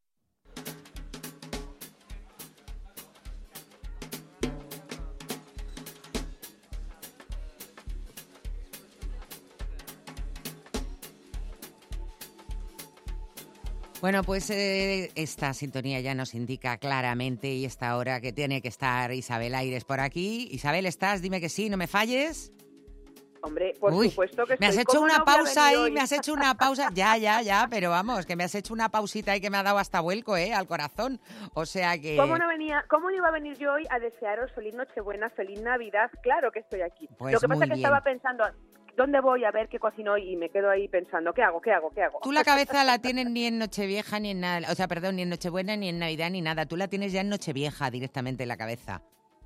directamente, como la semana pasada la tuve ya en Nochebuena, para dar opciones, ya sabes, este año ha sido para vagos, para los eh, que nos traigan todo a casa hecho. Pues claro, hoy tengo que dar ya los de Nochevieja por esa gente que nos escuche, que quiera salir a, a cenar fuera de casa, a celebrarlo fuera, a tomar las uvas, pues eso, eh, como, como señores, que se lo pongan todo y, y entonces yo ya voy como una semana por delante. Pues me parece Así- bien y aún así vamos justitos, ¿eh? Aún así vamos justitos. Pero bueno, se puede todavía celebrar la, la Nochevieja y si no, y hacer planes para el año que viene si está todo muy lleno, porque es verdad que la gente, yo no sé, tiene unas ganas o tenemos unas ganas de salir, de disfrutar, de pasarlo bien y el día o la noche más especial del año, que es Nochebuena, digo Nochevieja, pues echamos un poquito la casa por la ventana. Es que hoy como es Nochebuena voy a estar ahí mm, entre Nochebuena Sí, y Noche... estamos ya con el jaleo. Venga, eh, vámonos- Al tantas fiestas. Exacto, Bueno, a las cenas de Nochevieja eh, que van a ser en la semana que viene, el domingo que viene. Eso es. ¿Dónde podemos para, irnos? Para despedir, nos vamos a despedir y recibir el año por todo lo alto. Tan Eso. alto, tan alto como el rooftop del Hotel NH Collection eh, Gran Vía. Eh, claro, ahí estamos muy alto en Picalagartos. Y, y la verdad es que ahí, bueno, pues van a hacer una cena especial que la diseña el chef Manuel Berganza, que bueno, pues el chef ejecutivo de Azotea Group. Eh, a ver, tenemos de todo, claro, jamón ibérico con pan, degustación de mariscos de la lonja de Vigo, pues una centolla, cigala y ostras, vieiras al, car- al carbón con escabeche, eh, canelón templado de berenjena eh, con piñones hecho para invierno, consomé, mero asado, corte de buey, madre mía, es un menú Es que muy son- largo, la verdad. se echan muy- la muy casa por la ventana eh, en esto. Sí, Yo ese menú te voy a decir, lo he probado, este menú de picalagartos, Sí. y es un espectáculo. Está todo buenísimo. Espectáculo, ¿no? Buenísimo, Bueno, buenísimo. ese, ese lingote de turrón, tofe y frambuesas de postre para Ay. finalizar debe ser una maravilla. Ay, pues mira, es que yo llego tan llena al postre que ya no, que porque no que- sí. que no llego al postre, pero los salados te lo digo, eh, eh, espectaculares. Rico, ¿verdad? Precio, cuéntanos porque nos vas a dar precios Precio. también. El precio del menú, sí, claro, son 240 euros por persona. Por supuesto, lleva también una muy buena selección de vinos, maridado esas 12 uvas de la suerte. Y bueno, pues en Picalagartos yo creo que vamos a empezar, de verdad, como decía, por todo lo alto. Y, tú no alto, te bajas, ejemplo, como- tú no te bajas. No me bajo, no me bajo, ni me bajo de las alturas ni me bajo de la Gran Vía, porque ahora me voy al Hotel Santo Domingo, a la terraza del Hotel Santo Domingo. Bueno, tienen dos propuestas, que celebra tanto lo que es en el hotel, en los salones del hotel, como lo que es en la terraza que está en la séptima planta. Eh, ese Hotel Santo Domingo, mm, que es una maravilla, además con, con ese jardín vertical que tiene eh, tan increíble. Y eh, bueno, pues tenemos una cena, bueno, tenemos dos opciones, además de eh, ya sea en el hotel o en la terraza, como te decía, la opción de cóctel o eh, bueno pues una cena O con sentados, ¿no? bufetes. Sí, buffet, sí, eso es. Entonces, la cena cuesta eh, 234 euros, que pues tenemos jamón ibérico de bellota, queso con membrillo, seis platos, un postre, la bebida, las uvas, y luego barra libre durante cuatro horas. que Madre mía, hay algunos que amortizan esa- ese precio en las cuatro horas de barra libre, te lo digo yo. Sin duda, sin duda. Bueno, aquí tenés lubina ontilla, aquí mil hoja de solomillo, la verdad que está muy, muy bien y sobre todo eso, que con esas cuatro horas de barra libre, que como dices, algunas Alguno les amortiza, a- sí. Oye, la ¿y el buffet? Mira, el buffet son 150 euros y hay bocaditos muy ricos, pues una ensalada de perdiz escabechada, un pastel de, de cabra roca con salsa tártara, unos tacos de bacalao que hace con salsa romescu y muchos más. Eso es una- un ejemplo. Y también incluye las uvas y las bebidas. Ah, pues también bien. muy buena opción. Está bien porque además eh, los precios en general de, de las cenas de Nochevieja están en el sitio más, mm, iba a decir cutre, no quiero decir cutre, pero es verdad, No. eh, el sitio más Sí. normalito que puedas encontrar ya es una pasta, o sea que es que es preferible yo, mi opinión, pagar un poquito más y saber que vas a cenar bien, que vas a tomar vinos buenos, en fin. Venga, eh, salte de la Gran cambia un poco, eh, Venga, que hay gente, que hay ¿te vida más allá. hay, hay vida, hay vida. Me voy al paso de la castellana número 12, eh, me voy a Ruxón, el primer restaurante en España del grupo francés, eh, bueno, que tiene en total en todo el mundo 27 estrellas Michelin. Una Eh, pasada. y lo mismo, pues, pues claro, su menú de Nochevieja es un lujo, son siete pases, los diseña el chef Jorge González, muy conocido, y bueno, pues eh, tiene esas creaciones también eh, de- del repertorio de Joel Robinson, del, del legendario cocinero. Y bueno, pues por ejemplo tenemos caviar sorpresa para empezar, carpacho de vieiras con trufa blanca de Piamonte, que me parece una pasada, Una pasada, cola de total. langosta, cola de langosta, cardo almendrado, trufa negra con trufa negra de Soria, lubina, em, setas en escabeche, solomillo en costra de pistacho, eh, bueno, tenemos, es que es de todo, por supuesto las uvas, postre también tenemos un chocolate en textura. Parte líquida además, fíjate que tenía champanes, de la Cube, eh, la Cube Rosé, Lauren Perrier, que, que, bueno, pues también, bueno, pues te deja ese, ese saborcito rico, vaya. Ya te digo. El precio son 480 euros por persona Ujú. y quien quiera alargar la fiesta, pues por 100 euros más puede acceder a la barra libre también para darle buena cuenta. Entonces, Te digo bueno, yo que es un sí. poquito más elevado, pero es una más pasada. que en Robuchon, eh, con los platos que tiene, pero es que además hay que estarse cortando todo el rato para no estar inflándose a pan, porque tienen un pan, de verdad, la cesta de panes de Robuchon, ya, ya sé que es un poquito ordinario hablar de los panes con los platos No. y con los lujos que estamos Ni mucho hablando, menos. pero es que es una No. maravilla, me parece una maravilla la, cesta de panes que te ponen Robuchon. Venga, Hombre, más es que sitios. un buen pan, un buen pan, ojo con un buen pan, ¿eh? Vamos, Acompaña vamos, esto vamos. Ya, pero dices, no me puedo inflar a pan, que luego viene, pues eso, Ya, lo eso decías sí. tú, esas lubinas en escama de calabacín, no puedo, pero, pero es que es un- una tentación, una cosa tremenda. Venga, más sitios. Bueno, pues tan, tan tentación, por ejemplo, como en el Hotel Intercontinental, que también está en la castellana. Has visto que vamos de... No nos cambiamos ¿No? mucho, para no movernos demasiado, ¿no? bueno, despide por todo lo alto el año. en- están en el 70 aniversario, que lo están celebrando, pues además con una gran cena de fin de año. La inspiran en las siete estrellas que onden en la bandera de la Comunidad de Madrid. Qué chulo. Y son pues eso- esos siete pases. Aranjuez, por ejemplo, se llama uno que tiene el lomo de bogavante azul con caviar de beluga y cigala de tronco, fíjate qué platazo. Madre mía. O el Real Sitio del Pardo, que es otro de los platos, que es un salpicón de, de centolla. Alcalá de Henares, otro de los platos, que es un consomé de pichón con amaira cesárea. Alledo de Montejo, que es una zarzuela de langosta, almeja y lomo de besugo. Real Sitio del Escorial, que es un granizado de limón y champán. Buitrago de Lozoya, que es un tornedo con solomillo de guadarrama y foie asado y tufa negra. Chinchón, que es el, postre con chocolate negro y reflejos dorados que lo llaman. Eh, y tenemos maridaje, música en vivo, discoteca, sala de juegos infantiles también. Y bueno, tiene un mm, es un pedazo de menú con un pedazo de bueno pues un producto pues de, de gran calidad el precio son 685 por persona para niños además que tienen el menú para niños son 195 y fíjate que además incluso van a conectar eh, en las campanas con, con la Puerta del Sol bueno. y a partir de ahí pues ya una gran fiesta con eh, cotillón, barra libre, discoteca, recena hasta las 5 de la mañana. O sea que bueno, y luego ya yo creo que de ahí es coger habitación y quedarte a dormir directamente. Totalmente, porque- totalmente, porque después de eso, ya te digo, arrastrarte, que te lleve el, el Uber a tu casa y, y hacerte ahí la- el año nuevo eh, en el sofá directamente. Directamente, sí, sí, sí. Bueno, voy a volverme un poquito hacia el centro otra vez, me voy al Westin Palace, porque Ujú. bueno, yo creo que es uno de los restaurantes, perdón, de los hoteles eh, míticos y clásicos donde se celebra la Nochevieja en la Plaza de las Cortes. Eh, ellos cada año cuentan con un chef reconocido para preparar el menú y para recibir el 2024 han contado con Iván Cerdeño. Hemos eh, hablado con Iván, un- qué gran tío, Querido, ¿eh? sí. Qué gran tío. Querido, querido, querido. Eh, dos estrellas Michelin, tres soles Repsol en su restaurante Cigarral del Ángel en Toledo. Y justo, además, eh, pues, pues ambientado en Toledo, que es su, su ciudad, se ha inspirado para crear este menú de, de menú de fin de año que se llama Memorias de Toledo. eh, y tiene un bombón de perdiz, un bollito de queso y garbanzo, después sorpresas pues como una crema fría de tomates asados a la albahaca, cigala al natural, que va con una cuajada de cigala con caviar, y luego pues ya lo- los, los pesos pesados, los, los platos principales, besugo en escabeche ligero, eh, con bueno asado al tomillo y salicornia, cordero asado con buñuelo de patatas, frutos secos, y, y luego pues además hay un postre, tiene postres y además una, un plato que es también como muy, no sé, muy de Toledo, queso, especias y azafrán, muy manchego, bueno. ¿no? Y, y luego, pues vinos y champán también, claro, para maridar. Fiesta de Nochevieja, que además tiene una big band, y luego está el DJ clásico también y mítico, mi querido Fernandisco. Y bueno. pues el precio de la cena más la discoteca son 685 también, pero lo mismo, que aquí es para decirme, voy a coger una habitación y voy a hacer que el 2024, si empieza así, va a ser increíble, vaya.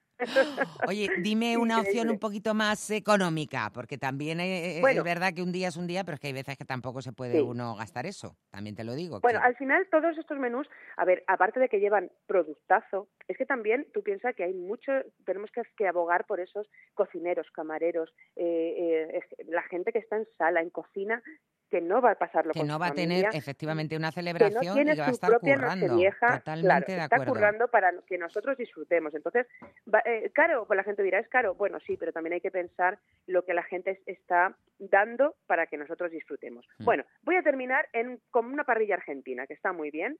Eh, voy a terminar en La Cabrera, que está en la calle Velázquez 61. Tiene do- 22 establecimientos por todo el mundo y lleva aquí en Velázquez pues desde principio de año. Ujú. El día 31 tienen un menú que son Carnaza, ¿no? Será.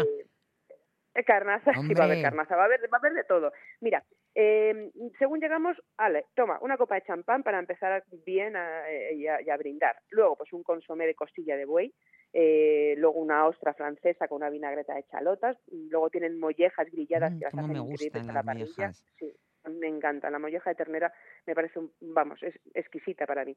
Principales, para que no todo sea carne, tenemos primero un rodaballo salvaje que lo ponen con caviar o setra, eh, que y luego lleva un confit de hinojo y luego para plato fuerte así un solomillo de angus en chimichurri de siete sabores y queso provolone.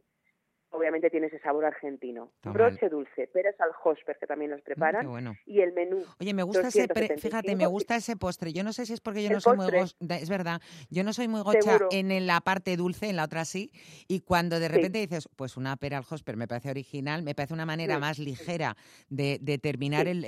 el, la cena, porque ya a esas alturas no te cabe ni el pelo una gamba ya, o sea, es que estás A ya mí, inflado. el tronco, claro, el tronco de Navidad, por ejemplo, que es muy típico de estas fechas y de estas, a mí yo no suelo llegar. Porque es que ya, además, con la contundencia que tiene, pues cierto es que estas peras al hosper, además de que están muy ricas, es que eso, que son como más ligeritas, que es como... Además dices, me estoy tomando una fruta, no pasa nada. Exacto, tiene, luego Bueno. tiene la, la parte encima de recompensa moral. encima. Sí, sin duda, sin duda. ¿Precio? Bueno, el precio son 200, 275, es más, más económico que los que hemos hablado. Incluye también, por ejemplo, vinos, vino blanco, vino tinto, incluye champán. Eh, tienen una copa también para elegir entre eh, varias marcas premium y luego pues las uvas y luego DJ para seguir eh, la fiesta. Así que bueno, la cabrera también, eh, para no meternos a quien a lo mejor no quiera ni gastarse tanto dinero ni meterse en un hotel que hay veces que pues que tienes más de gala, ¿no? Tienes que ir más vestido pues más para la ocasión. Así que bueno, Oye, la cabrera también es una opción. Me han Sí. gustado tus Eh, propuestas. tenemos de todo, ¿verdad? Isabel, ¿qué haces esta noche? ¿Dónde cenas tú esta noche?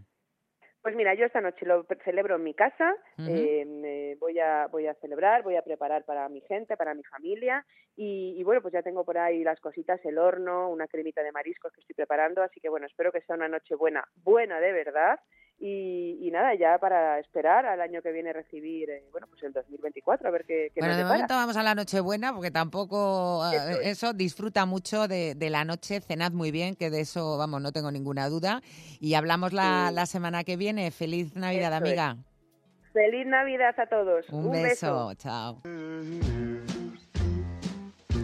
Ahora sí, ahora hemos agotado el tiempo, llegamos hasta las 2 y tenemos que decir adiós. Hoy, además, no solamente decimos adiós, decimos una noche maravillosa, el deseo de que pases la noche como la pases, solo, en familia, con amigos, con gente, con vecinos, trabajando, sin trabajar, que sea maravillosa, que sea una noche especial también para ti.